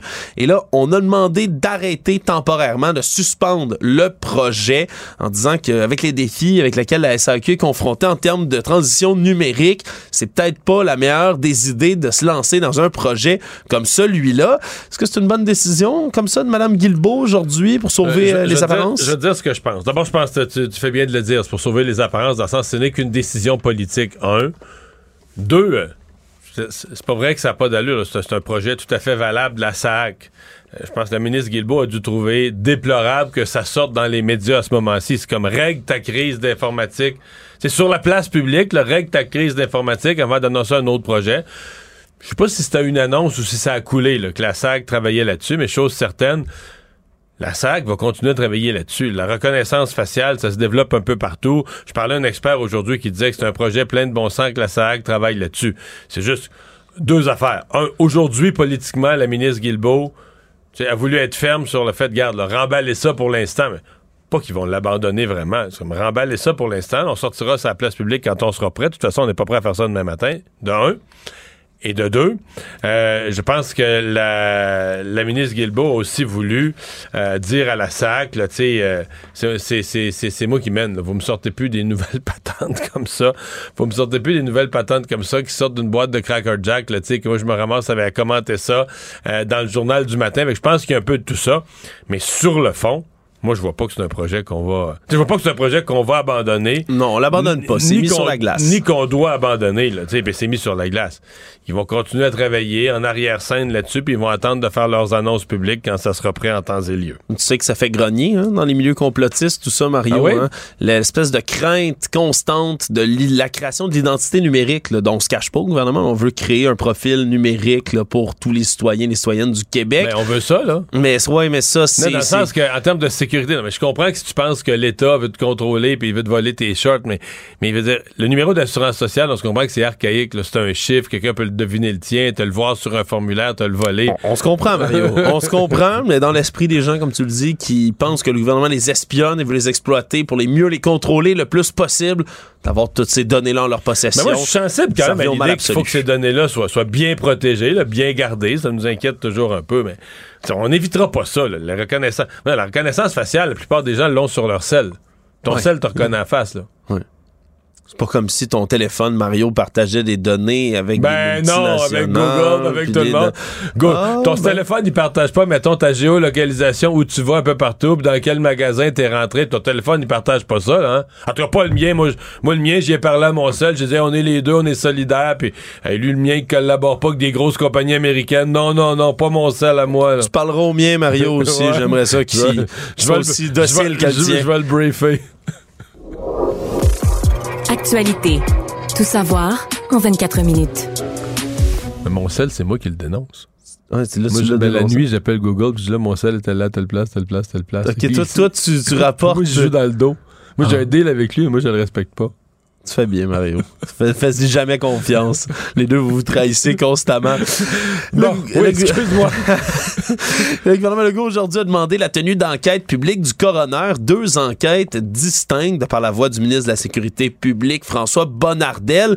Deux euh, enquêtes qui vont se pencher sur deux dossiers d'actualité extrêmement préoccupants dans les dernières semaines. Soit, bien évidemment, l'incendie de la place du Ville, du Vieux-Montréal, qui a fait sept morts à la mi-mars, mais également sur le décès de la policière Maureen Bro de la Sûreté du Québec, qui a été poignardée à mort le 27 mars dernier.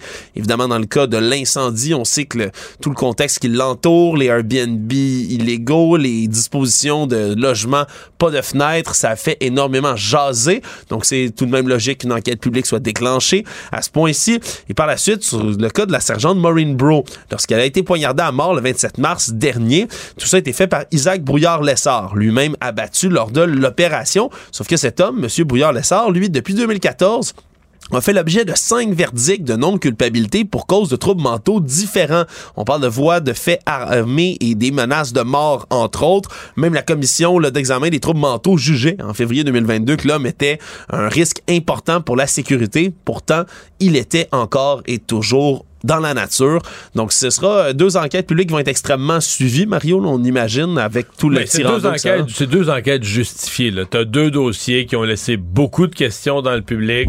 Euh, sur la, dans un cas, sur la commission d'examen des troubles mentaux. Dans l'autre cas, c'est encore plus large sur la, sécurité incendie. Mais tu sais, des sous-questions, c'est-à-dire que sur l'approbation des travaux, quand tu fais un bâtiment, tu divises un appartement en trois, il y a un des appartements qui n'aura pas de... Moi, là, je t'avoue, j'ai fait plein d'entrevues sur le sujet, j'ai pas encore de réponse claire. Même les inspecteurs en bâtiment nous disent ah, ça dépend du bâtiment, du genre de travaux que tu fais. Faut t'appeler la ville, t'as des normes de la régie du bâtiment, mais les normes de la régie du bâtiment s'appliquent pas en telles circonstances. Excusez-moi là, euh, je pense qu'il y a lieu de faire le tour de ces questions-là comme il faut. Le présumé assaillant au camion bélier d'Amkoui s'est présenté aujourd'hui en cours pour faire face à des nouveaux chefs d'accusation. 12 nouveaux, 3 de meurtre prémédité, 9 autres de tentative de meurtre. Il va revenir en cours un peu plus tard, là, à 38 ans. Euh, cet homme, Steve Gagnon, qui va maintenant fait face à des accusations beaucoup plus graves que ce qui était au départ, là, accusé contre lui. On parlait de conduite dangereuse causant la mort lors du premier passage face au tribunal. Mais ce qu'il faut comprendre, c'est qu'on attendait à ce moment-là que le bilan de ces victimes se stabilise. Il y avait des gens qui étaient à l'hôpital, qui étaient entre la vie et la mort, donc il aurait pu avoir encore plus d'accusations de meurtre. Mais les accusations, est-ce que c'est à l'époque, je pense que c'était meurtre sans préméditation. Je vais pas m'avancer. Ah, on parlait vraiment de conduite dangereuse causant la mort. C'est ça. Donc là, on a, on a les éléments parce qu'il faut enquêter un peu pour pouvoir prouver la préméditation. Et c'est pour ça aussi qu'on durcit les, les, euh, les accusations à ce moment-ci. Oui, et ces trois chefs de meurtre prémédité, évidemment, là, sont passibles d'une peine d'emprisonnement à perpétuité. C'est la même chose aussi pour les neuf chefs d'accusation de tentative de meurtre. Ça aussi, c'est passible d'emprisonnement à perpétuité. Donc, c'est des très graves chefs d'accusation qui tombent contre cet homme-là. Et on devrait savoir, là, pour le reste, après ça, là, s'il y a d'autres accusations qui pourraient être déposées par la suite. Mais comme le bilan s'est stabilisé, semble-t-il qu'on va s'en tenir là pour l'instant. Mais de toute façon, une fois que tu as des accusations meurtre premier au mm. Canada, même si tu avais d'autres accusations moins graves, comme les peines s'additionnent pas, je veux dire, il est déjà au maximum de ce que la justice peut, euh, peut donner. Tout savoir en 24 minutes. Toujours dans les dossiers judiciaires, un cas beaucoup plus rare, pour pas dire rarissime, celui... Et, bizarre à la fois, en tout cas quand on, lit les rapports de ce qui s'est passé dans cette nuit, là. Oui, parce que c'est une professionnelle de la santé, une ex-anesthésiste de Laval, Isabelle Desormeaux, qui a été arrêtée le 30 mars dernier par le service de police de Laval et qui est accusée d'homicide involontaire. Et c'est très rare, là, dans le cadre de fonctions médicales, que des professionnels de la santé comme ça soit accusée. Là. Elle a été libérée, cette dame de 52 ans, va devoir revenir à la Cour du Québec le 21 avril prochain. Mais c'est une histoire, comme tu le disais, qui est extrêmement bizarre. Ça remonte au 1er novembre 2019 à l'hôpital de la Cité de la Santé de Laval. Un patient de 84 ans dont l'identité est protégée se fait opérer à l'abdomen suite à des douleurs qui lui ont été données. C'est un homme qui dit déjà qu'il veut pas être réanimé, qu'il veut pas qu'on s'acharne sur son cas à son âge, là, au préalable, avant que cette opération commence. Et là, par la suite, une fois qu'on l'a ouvert, on comprend qu'il y a une espèce de nécrose à ce moment-là sur son intestin grêle. C'est beaucoup plus grave que ce qu'on pensait. C'est beaucoup plus grave. Le chirurgien appelle à ce moment-là la nièce de l'homme qui agit comme le contact médical, lui explique qu'il n'y a plus beaucoup de choses à faire. Ils choisissent à ce moment-là un traitement palliatif. Donc, on le transfère aux soins intensifs où il va mourir tranquillement, donc dans les heures et les jours qui vont suivre. Donc, le chirurgien à ce moment-là retourne dans la salle d'opération, referme la paroi abdominale et explique justement qu'on ne s'attend plus à ce qu'il y ait une survie du patient à long terme à l'anesthésiste, qui est Madame Isabelle Desormeaux en question. Sauf que là, Madame Desormeaux, elle, par la suite, juge et s'exprime en parlant à un médecin des soins intensifs qu'elle appelle. Elle dit, il n'y a pas de famille pour accompagner cet homme-là dans ce processus-là. Et là, il y a une infirmière qui s'interpose, qui dit, ben, c'est pas vrai, la nièce. Et là, elle rétorque à nouveau en disant Mais je vois pas vraiment l'utilité de trouver une chambre au patient parce que lui, il pourrait directement être amené à la morgue. À ce moment-là, on libérerait un lit alors qu'il va mourir dans les heures, les jours qui suivent. C'est là que c'est bizarre. Donc là, il y a comme une chicane autour du lit entre une infirmière qui dit Non, non, mais il peut aller aux soins palliatifs, il y aura peut-être de la visite, sa nièce, puis une médecin qui dit on gaspille de la place dans un lit. Exactement, et vers 4h45 à ce moment-là euh, du matin, mais la médecin administre trois médicaments différents au, euh, à l'homme de 84 ans, puis débranche son respirateur. Elle dit ben ça sera pas long, une affaire de quelques minutes avant qu'il décède. Et là il y a deux infirmières, un préposé, un inhalothérapeute qui sont présents, et les infirmières elles manifestent très fortement leur désaccord à ce moment-là. Elles se considèrent comme choquées par cette décision un peu unilatérale qui est en train de prendre Madame Desormeaux dans cette histoire-là. Et là, finalement, ça a pris plus de temps que prévu avant que l'homme ne finisse par décéder. Mais c'est effectivement le vraiment étrange comme cas. Il y a une enquête disciplinaire au Collège des médecins de Québec qui a été faite par la suite, mais il n'y a toujours pas d'accusation des années plus tard dans ce dossier-là. De leur côté, elle a multiplié, même Madame Desormeaux, des procédures juridiques jusqu'en Cour suprême pour que son identité, elle, ne soit pas publiée. Depuis décembre 2021, on peut la nommer dans les médias finalement. Le rapport du coroner non plus lui a pas été rendu public à ce jour dans cette histoire-là. Donc beaucoup, beaucoup, beaucoup de questions, mais finalement une arrestation dans ce dossier-là. Il y a fort à parier que le 21 avril prochain, ça va être un dossier très, très suivi. Économie. Annonce économique d'importance aujourd'hui. Le gouvernement du Québec qui investit 519,2 millions de dollars, tandis que le fédéral, lui, investit 8,5 milliards dans le chantier Davy, qui va désormais être intégré officiellement à la stratégie navale fédérale. Donc, ça a été confirmé en grande pompe, à la fois par le ministre Justin Trudeau et le ministre François Legault, qui étaient présents sur place aujourd'hui. On se souviendra que la Davy... Qui était dans l'allégresse, les deux premiers ministres qui se échangeaient les compliments, les bons mots. Ouais, M. Legault qui a dit des journées comme ça, j'en prendrai tous les jours, Justin. Non, mais c'était pas assez de féliciter Justin Trudeau pour la dévie. Il a rappelé le chemin Roxham, comment Justin Trudeau va bien fait ça. Il a rappelé les bons éléments du budget de Justin Trudeau.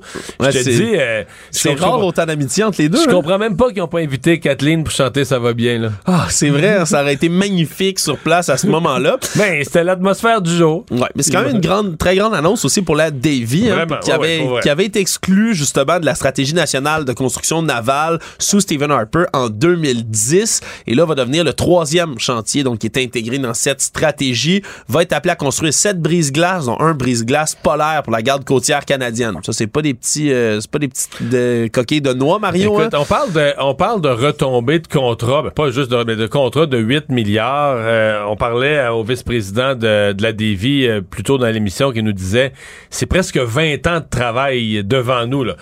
presque un milliard d'investissements pour retaper le chantier, le remoderniser, parce que là, ils vont travailler sur les bateaux, les, les brise-glaces les plus modernes du monde. Ah, c'est énorme. C'est, ça permet d'aller, surtout un brise-glace polaire comme ça. C'est une construction titanesque qui fend les glaces, qui permet d'accéder Et qui aujourd'hui est équipé pour vivre dessus, à la fois équipé du point de vue militaire, donc les équipements de pointe, des radars, etc. Donc c'est vraiment c'est c'est c'est extraordinaire. Des emplois payants plein plein plein. On dit 1700 1800 emplois de plus. Ouais 1800 emplois on va augmenter beaucoup. Ça va occuper on dit 1100 fournisseurs québécois différents qui vont devoir fournir des équipements obtenir des contrats à divers degrés pour participer à ce qui va se faire au chantier de la Davy Bref, c'est extrêmement important comme annonce économique qui a été faite aujourd'hui et ça va faire plaisir évidemment aux non seulement au premier ministre, mais aux gens, aux travailleurs de Lévis et des environs. Donc, ça restera à voir dans les prochaines années si, quelles seront les modalités de ces contrôles autour euh, des brises-glaces.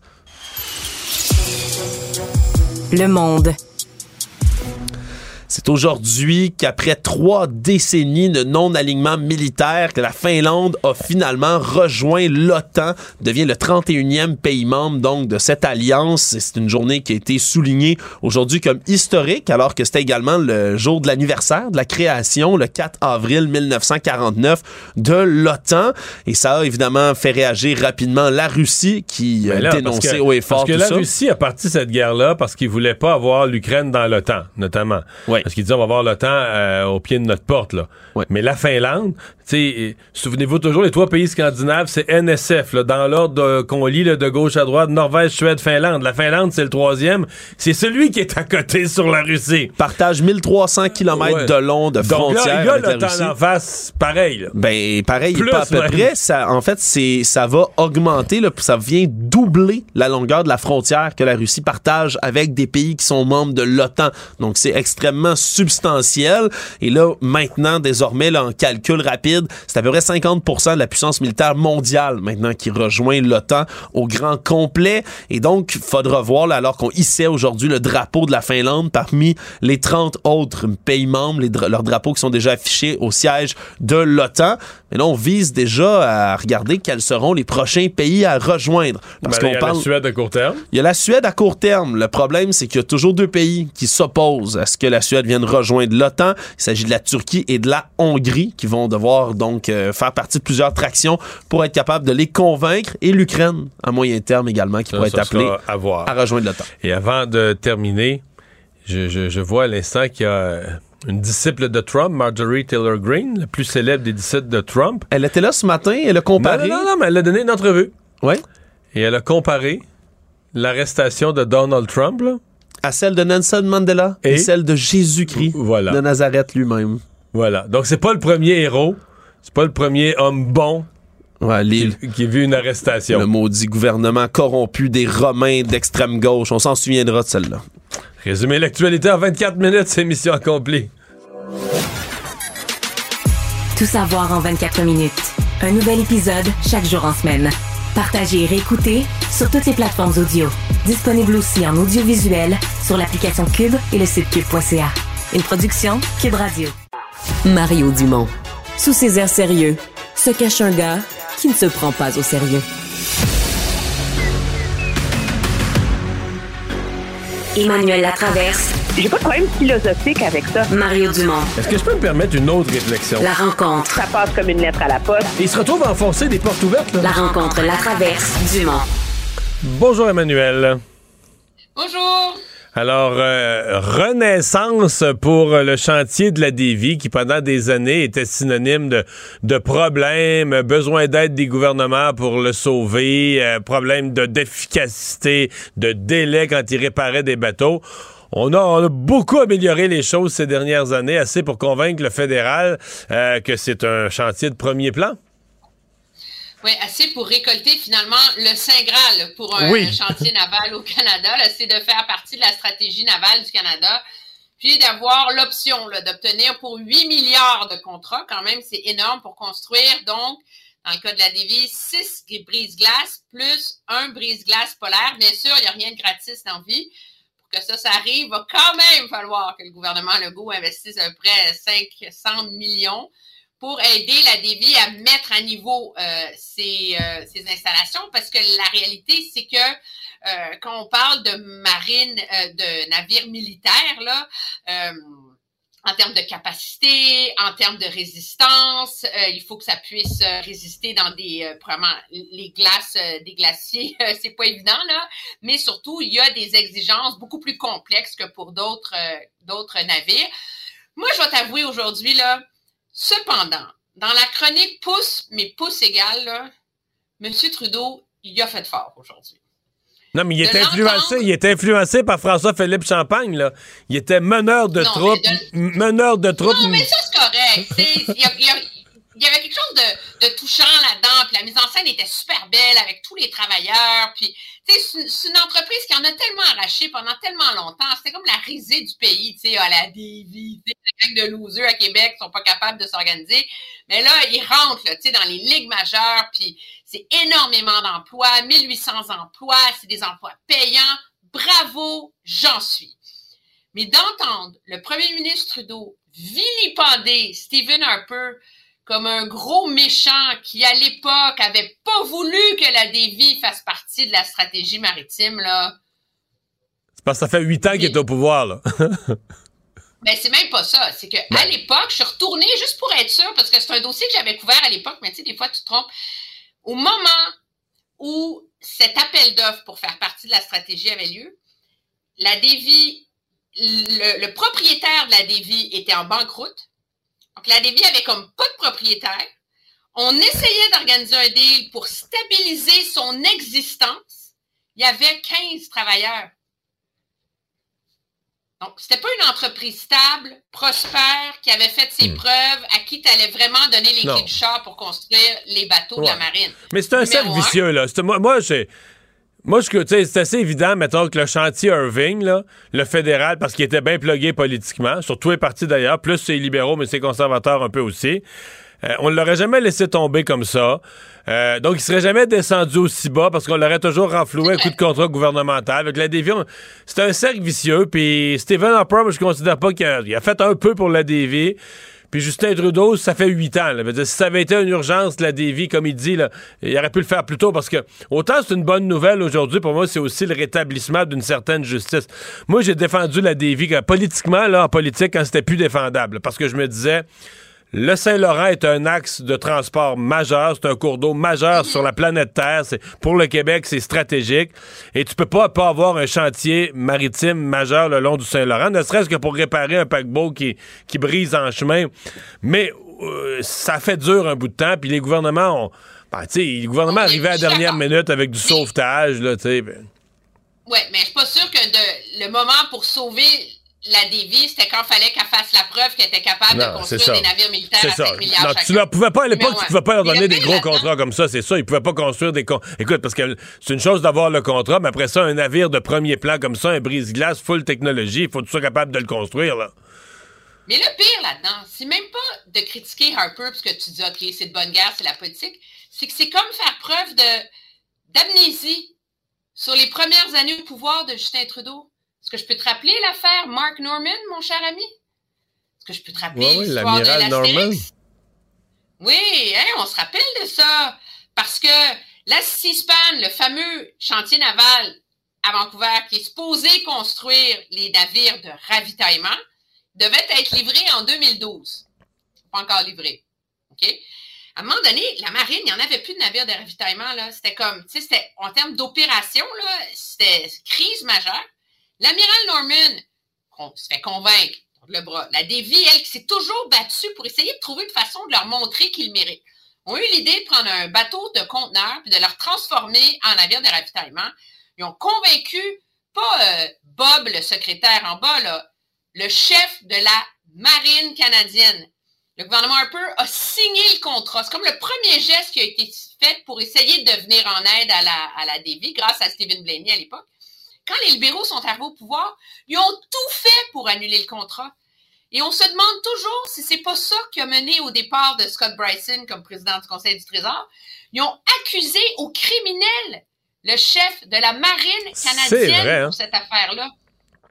Puis là, après ça, il se pointe trois ans plus tard, puis il vient faire la morale comme le grand défenseur de l'avenir de la dévie, puis que tous les autres sont méchants un peu fort de café. Tu sais, il y avait juste à pas en parler. Puis dire, on est content, on a confiance maintenant, c'est des beaux emplois. Tu sais, des fois, là, less is more. C'est un bel exemple, mais, quand même, je pense que tout le monde au Québec est content pour Mais, mais l'amour entre M. Trudeau et M. Legault, il n'y en avait pas un peu trop matin? Je veux dire, pas qu'il n'y avait jamais trop d'amour dans la vie, mais je veux dire, euh, de démonstration visible, c'était pas. Euh, écoute, on était à cheveux de la caricature, là. Ouais, c'est sûr, mais c'était drôle en même temps. Je pense que ils s'aiment tellement pas, les deux, là, que sur un beau truc comme ça, je pense qu'il voulait. Euh, monsieur, c'est surtout Monsieur Legault qui en a beurré épais, là. Ah oui, il est sorti.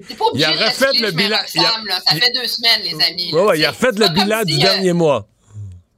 Oui, c'est ça. C'était Mais tu sais, c'est pas comme si Québec s'en sort gratuit, là, parce que c'est Québec qui va payer 500 millions pour mettre à niveau euh, le fameux, le fameux chantier naval. Puis surtout, comme je disais, c'est une chose de rafistoler en temps et en respectant le budget, ce qui n'est pas peu dire dans ce milieu-là, un navire de conteneur pour en faire un navire de ravitaillement que semble-t-il la marine adore, il s'appelle l'Astérix. C'en est une autre de construire un brise-glace qui répond aux spécifications de la marine canadienne pour les glaces polaires puis le passage du Nord-Ouest. Fait que là, la dévire rentre dans les ligues majeures. Il va falloir qu'elle démontre en vérité qu'elle aussi bonne, ça, ça serait pas trop difficile parce qu'il n'y en a pas un qui a été capable de livrer un navire en temps et en budget, mais qui mérite de jouer dans, dans ces ligues-là. Donc, un gros test pour la Navy là-dedans aussi. Emmanuel, la Fédération des médecins spécialistes, qui finalement, ce matin, ils avaient émis ce communiqué assez agressif, mais dans les premières minutes là, du dépôt de la réforme euh, du B sur la santé. Et là, ils se sont donné une semaine pour euh, laisser tomber un peu la poussière et là, faire une réaction en bonne et due forme sur l'ensemble de la réforme. Euh, on était redescendu des grands chevaux ce matin. là. Oui, comme disait ma mère, tourne-toi la langue, c'est fois dans la bouche avant de parler. c'est sûr qu'en vérité, la, la, FMSQ, il faut le dire, est dans une position délicate. Hein. Je pense que leur, réaction euh, hyper agressive la semaine dernière a mal passé. Ils s'en sont rendus compte. Ils ont eu l'air isolés. Euh, tu n'as pas envie de te retrouver dans ce débat-là dans le même club que la présidente de la FIC, Julie Bouchard. Puis c'est ce qui est un peu euh, arrivé. En même temps, la FMSQ, c'est pas une seule profession. C'est 35 spécialités. Puis à un moment donné, il faut comme réussir à faire la part des choses là-dedans. Donc, je pense que leur, leur, euh, leur réaction était très posée aujourd'hui. Ils ont souligné euh, les choses bien sur euh, le côté interdisciplinaire, les parcours de soins, etc. Puis ils ont une inquiétude sur la place des médecins dans les vraies décisions qui vont arriver. Puis je pense que moi, en l'écoutant, j'ai trouvé ça intéressant. il y a une logique. C'était pertinent. Puis objectivement, il va falloir voir ce qui se passe en commission parlementaire. Puis moi, je suis de ceux qui pensent qu'avant tout, ça va dépendre de l'opérationnalisation euh, de tout ça. Puis il y a un aveu aussi qu'il y en a certaines professions euh, qu'il faut qu'ils revoient leur façon de faire. Là. Maintenant, on sait c'est lesquelles, là. les psychiatres en particulier. Les dermatologues aussi, je suis sûre qu'on va en découvrir une ou deux de plus, là. Mais euh, je pense que. D'après moi, les radiologistes vont se faire taper sur l'épaule peut-être pas tant pour leur façon de pratiquer, mais dans le monde des médecins spécialistes, la rumeur veut, selon des sources, il y en a qui trouvent qu'ils font beaucoup d'argent. Oui, c'est ça. Alors, tout ça, c'est une position de négociation, mais au moins qui ramène un peu de sérénité dans ce débat-là.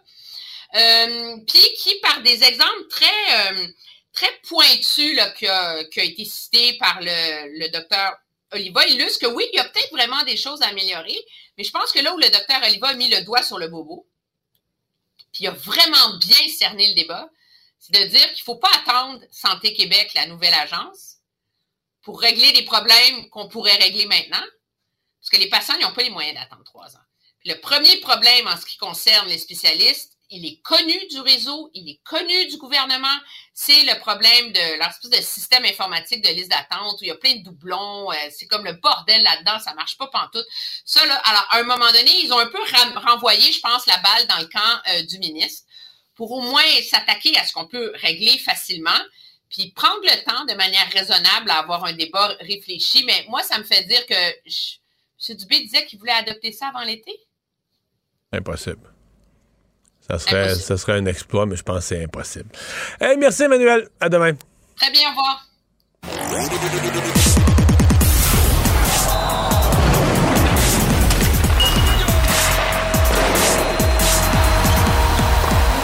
Jean-François Barry, un chroniqueur pas comme les autres. Salut Jean-François.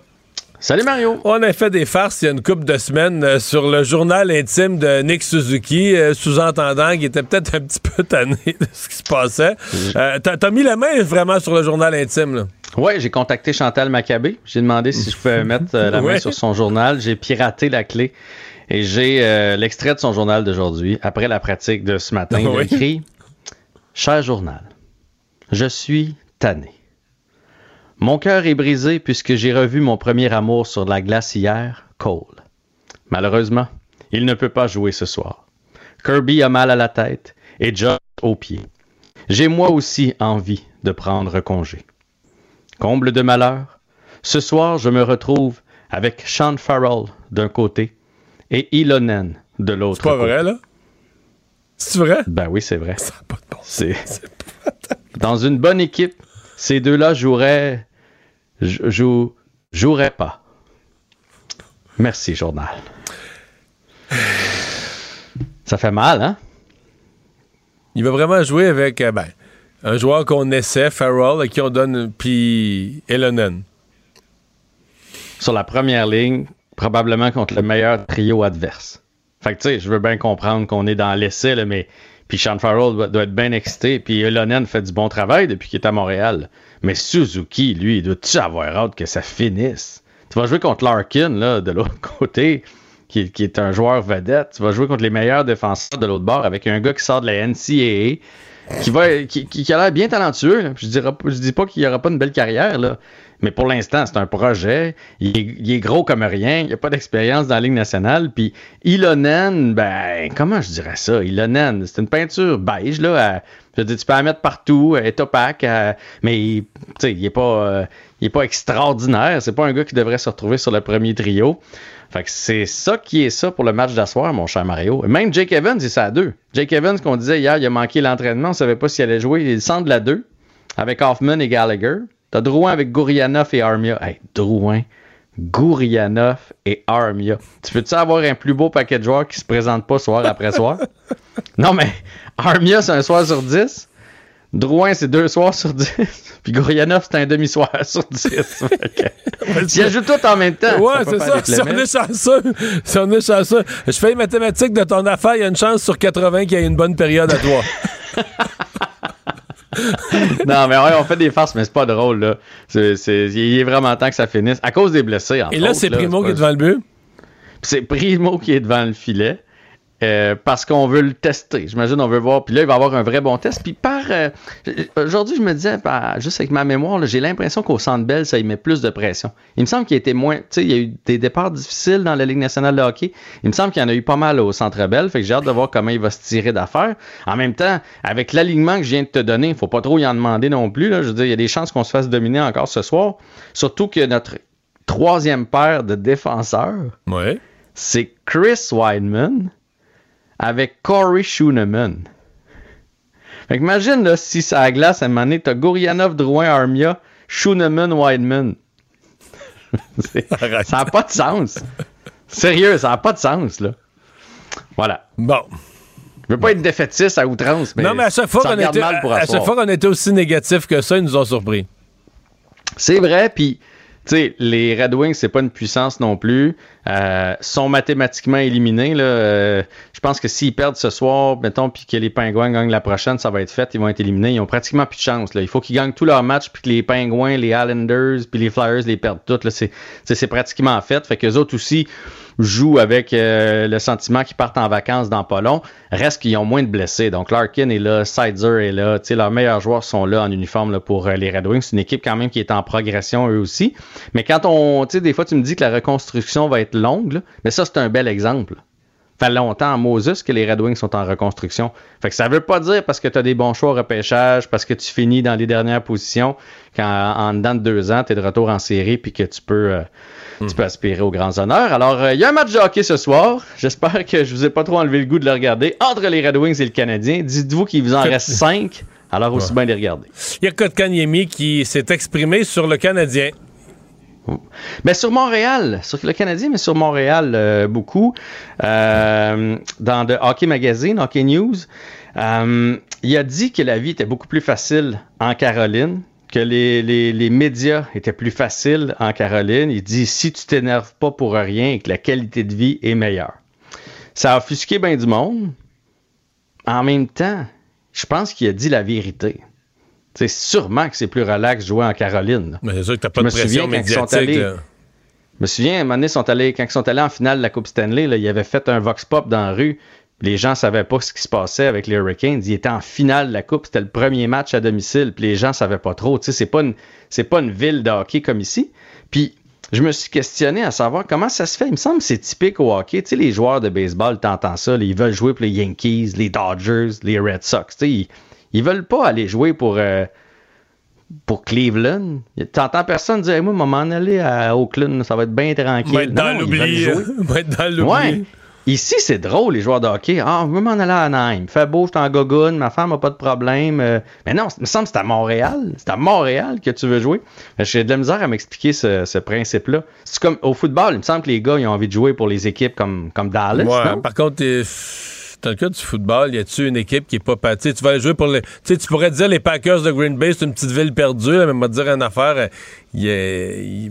Non, t'as peut-être mettre Jacksonville. T'as des villes, je pense, c'est un peu moins fort. Mais le monde est attaché à son équipe pas mal partout dans mais la. Mais je veux dire, un joueur se réjouir de partir d'un gros marché pour s'en aller dans une petite place tranquille. Moi je, moi, je veux une petite carrière tranquille puis personne parle de moi le moins possible. Il me semble que c'est pas ça. En tout cas, enfin. Il y a trop de pression à Montréal. C'est toujours l'histoire, la pression, la pression à Montréal. il reste 30 secondes pour parler de Leila Fernandez au tennis.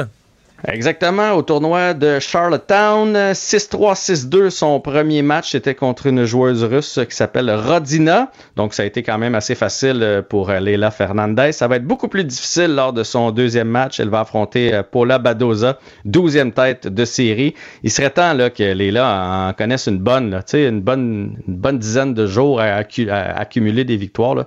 On va y souhaiter, mais c'est un gros défi qui se présente devant d'elle. Merci Jean-François. À demain. À demain. Pour savoir ce qu'il y a à comprendre, Mario Dumont. En direct à LCN. Allons retrouver nos collègues Mario Dumont et Emmanuel Latraverse. Alors finalement, euh, Donald Trump a comparu cet après-midi, il a plaidé non coupable. Comment vous l'avez trouvé? D'abord, euh, je vais à toi, Emmanuel. Sonné, c'est sûr. Hein. On a vu euh, les images, les photos. On est loin euh, du, euh, du, Donald Trump agressif, défiant, capable de faire le bulldozer contre tout adversaire. Là, on voit parce que la réalité, c'est que c'est une chose de faire de la politique sur le dos du système judiciaire. C'en est une autre d'y être confronté avec toutes les conséquences très graves, là, objectivement, que ça peut avoir sur sa vie personnelle, ses finances, sur tout le reste. Ceci étant dit, euh, est-ce qu'il n'en sortira pas gagnant? Moi, je pense que la question demeure entière parce que tout le monde s'attendait à ce qu'on apprenne quelque chose de nouveau. Aujourd'hui, on va enfin comprendre pourquoi New York prend ce risque-là en l'accusant, lui, sur une histoire euh, d'argent euh, pour pour acheter le silence de Stormy Daniel.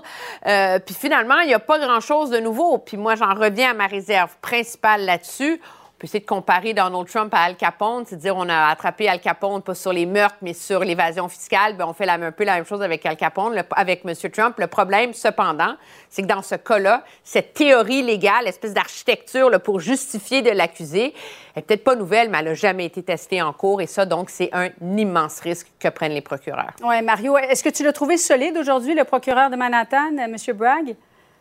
Ouais, mais il va sur un principe là, euh, qui va faire l'unanimité. C'est qu'il y a une justice pour tout le monde. C'est un peu ce qui était le fil conducteur mhm. de son propos. Euh, la loi s'applique à tout le monde. Il n'a pas l'intention de, laisser passer ou de laisser passer ce que lui perçoit comme un, comportement criminel. Euh, ça reste qu'il y a une décision. Bon, dans ce cas-ci, quand même, le système américain fait que ce n'est pas lui personnellement qui le prend. C'est sûr que lui a pris une certaine décision, qu'il y avait assez de matière pour réunir un grand jury, mais il y a quand même un groupe de citoyens. On n'a pas ça dans notre système. Nous, on a seulement le jury à la dernière étape, le coupable, non coupable. Mais dans un système comme les États-Unis, ils ont aussi les jurys comme nous, mais ils ont en plus, dans certaines occasions, comme c'était le cas la semaine passée, un grand jury qui va participer ou qui va prendre la décision de porter ou de ne pas porter des accusations. Et donc, euh, c'est le grand jury qui, a, voté jeudi en disant on a ce qu'il faut, on s'est fait faire la présentation par le procureur et on a ce qu'il faut pour porter les accusations. Mais j'ai trouvé, moi, je, partage avec euh, Emmanuel, là, je vais le dire en des mots moins polis, mais j'ai trouvé qu'il avait l'air moins baveux. Il avait l'air quelqu'un qui s'est fait baisser le caquette un peu, là. Euh, que, comme si, hein, comme s'il y a une prise de conscience que la justice, c'était beau faire le fanfaron, puis ce soir à, à 20h15, 20h30, il va revirer ça politiquement pour lui mais tu fais quand même face à des accusations criminelles. Je pense qu'il y a eu une prise de conscience là-dessus. Emmanuel, son retour en cours est prévu pour le 4 décembre prochain à New York. C'est dans huit mois. Est-ce qu'il va pouvoir continuer sa campagne comme si de rien n'était? Ben, non, pas comme si rien n'était. Il va, il, va, se servir de ça pour faire campagne, c'est sûr. Parce que, euh, tu sais, quand il y a bien des experts aux États-Unis qui, qui, qui, ont des réserves sur la stratégie adoptée par le procureur. Donc, c'est pas, pas noir ou blanc. On l'a pas attrapé la main dans le sac. Et, euh, et la question que, que, posent certains analystes, c'est est-ce que c'est pas le mauvais crime pour, contre la bonne personne? Alors, c'est sûr qu'il y a assez de doutes autour de cette affaire-là pour que M. Trump puisse l'instrumentaliser politiquement, le présenter comme une, chasse aux sorcières et, euh, et, le présenter surtout comme la preuve qu'il est le seul capable de tenir tête aux élites qui gangrènent l'Amérique à suivre, donc il y a fort à parier, qu'on va s'en reparler hein, euh, au cours des, prochains mois. Retour chez nous maintenant, les médecins spécialistes qui sont déçus de ne pas avoir été vraiment consultés par le gouvernement pour rendre le système de santé plus efficace. Euh, néanmoins, est-ce que tu as senti, Mario, une main tendue de la part du docteur Oliva? Quelle interprétation tu ferais de sa sortie aujourd'hui? Ben, en tout cas, il y a certainement un changement de ton. Euh, le premier communiqué qui était sorti, je pense, 17 minutes après le début de la conférence de presse de Christian Dubé, ça faisait un peu, les spécialistes sont grimpés sur leurs grands chevaux. Puis on est descendu de là. Je pense que c'est une bonne chose. On reconnaît des choses valables dans la, euh, dans la réforme. Il y a néanmoins, du côté des médecins spécialistes, euh, le pouvoir des médecins. il y a une vraie réserve. Ils ont l'impression de, perdre du pouvoir. Ils disent pour certains volets, pour défendre nos patients, pour bien organiser les, soins à nos patients, pour leur offrir le meilleur soin possible, il faut qu'on ait un certain pouvoir. Et là, je pense que Christian Dubé va pouvoir travailler avec ça. C'est-à-dire que si tu veux, comme médecin, maintenir ton pouvoir, mais il faut que tu assures la fameuse responsabilité populationnelle. Là. Tu peux pas dire on veut avoir le pouvoir dans les hôpitaux, mais le monde n'a pas de service. Donc, euh, non, je, pense qu'on avait ce matin, si on écoutait les deux, ce matin et ce midi, on avait les bases mhm. pour une discussion qui pourrait être productive. Au dernier commentaire, les médecins spécialistes ont amené un autre point important, par exemple. Tout ça, c'est pour la réforme du B. Tout ça, c'est pour la, future agence de Santé Québec dans trois ans. Les médecins spécialistes ont dit qu'il faut quand même qu'on s'assoie avant ça, qu'on s'assoie d'ici là. Il y a des problèmes immédiats, des dizaines de milliers de patients qui attendent pour une chirurgie. Eux peuvent pas attendre la création d'une structure dans trois ans. Emmanuel, as-tu l'impression que dans le discours du docteur Olivan, il semblait dire on aimerait ça en faire plus, mais on est incapable? Oui, ce qu'il faut comprendre, c'est que les spécialistes, c'est pas une unité unique. C'est pas comme les omnis. Là. Une omni, c'est des médecins de famille. Les spécialistes, il y en a 35 spécialités. Alors, il y en a comme les chirurgiens euh, qui rêvent de travailler plus tard le soir, qui sont même disponibles pour travailler les fins de semaine, pour rattraper, pour en faire plus, etc., puis qui n'ont pas accès à des salles d'opération. Puis en même temps, il y en a de l'aveu même du, euh, du euh, docteur Oliva, qui pourraient revoir leur pratique. On cite là en ce moment les dermatologues, les psychiatres, etc. Moi, ce que j'ai vu surtout, c'est un changement de ton qui était attendu, qui était nécessaire, puis qui est sain. Puis surtout le fait que moi, je vois une zone là, pour qu'au moins le monde se parle. Mais docteur Oliva a surtout mis le doigt sur quelque chose d'essentiel. C'est que, comme le dit Mario, il ne faut pas que cette grande réforme-là devienne un prétexte à pas régler les problèmes ultra urgents qui, eux, peuvent être réglés. On passe, entre autres, au système de prise de rendez-vous avec mhm. les médecins spécialistes qui, semble-t-il, est un casse-tête et un chaos absolu. Euh, Québec, Mario, qui ordonne la tenue de deux enquêtes publiques, une concernant l'incendie mortel du Vieux-Montréal, l'autre concernant le décès de, de, la policière en devoir. Le ministre François Bonnardel a mentionné aujourd'hui qu'il n'avait jamais refusé la tenue d'enquête, mais qui préférait attendre. Néanmoins, est-ce que c'est la, c'était la bonne décision à prendre de la part de M. Bonnardel? Absolument. Je trouve que c'est deux enquêtes absolument justifiées. Dans un cas, il y a plein de questions autour de la commission d'examen des troubles mentaux. Euh, dans l'autre cas, c'est encore plus complexe. L'incendie, tu as tout un questionnement sur l'inspection des bâtiments, les, travaux autorisés quand on transforme euh, des appartements. Euh, donc, tu as vraiment plusieurs questions. Alors, je pense que ce sont des enquêtes tu sais, partons d'une chose, des, des, drames qui ont laissé plein, plein de questions dans le public. Puis même après toutes les entrevues que nous, on a essayé de faire avec des, des experts, il reste, en tout cas, il m'est resté plein de questions. Alors qu'on aille faire la lumière là-dessus, pour moi, c'est bravo. Là. Euh, le temps file, Emmanuel. Je veux absolument qu'on se parle du chantier de la Davy. On entendait les travailleurs dire c'est la plus belle journée de ma vie hein? en, 40 ans d'expérience au chantier euh, de la Davy. 500 millions euh, qu'investit Québec pour mettre à niveau le chantier Davy à Lévis pour lui permettre d'obtenir des contrats de brise-glace. Il y en a sept à construire. Mais est-ce qu'il y a une garantie d'Ottawa que les contrats vont aller directement à la Davy? Il n'y a pas de garantie, mais il y en a une. La réalité, c'est que cette grande stratégie navale, euh, dont la Dévie avait été privée parce qu'elle était en lambeau à l'époque, là, était en faillite, il n'y avait pas de propriétaire, c'est le bordel, donc c'était pas le temps de lui donner comme le saint graal des contrats. Maintenant, elle est remise sur pied, ça roule, ils sont compétents, tout va bien. Mais les autres chantiers navals, en ce moment, sont même pas capables de les livrer, les navires qu'on leur a commandés.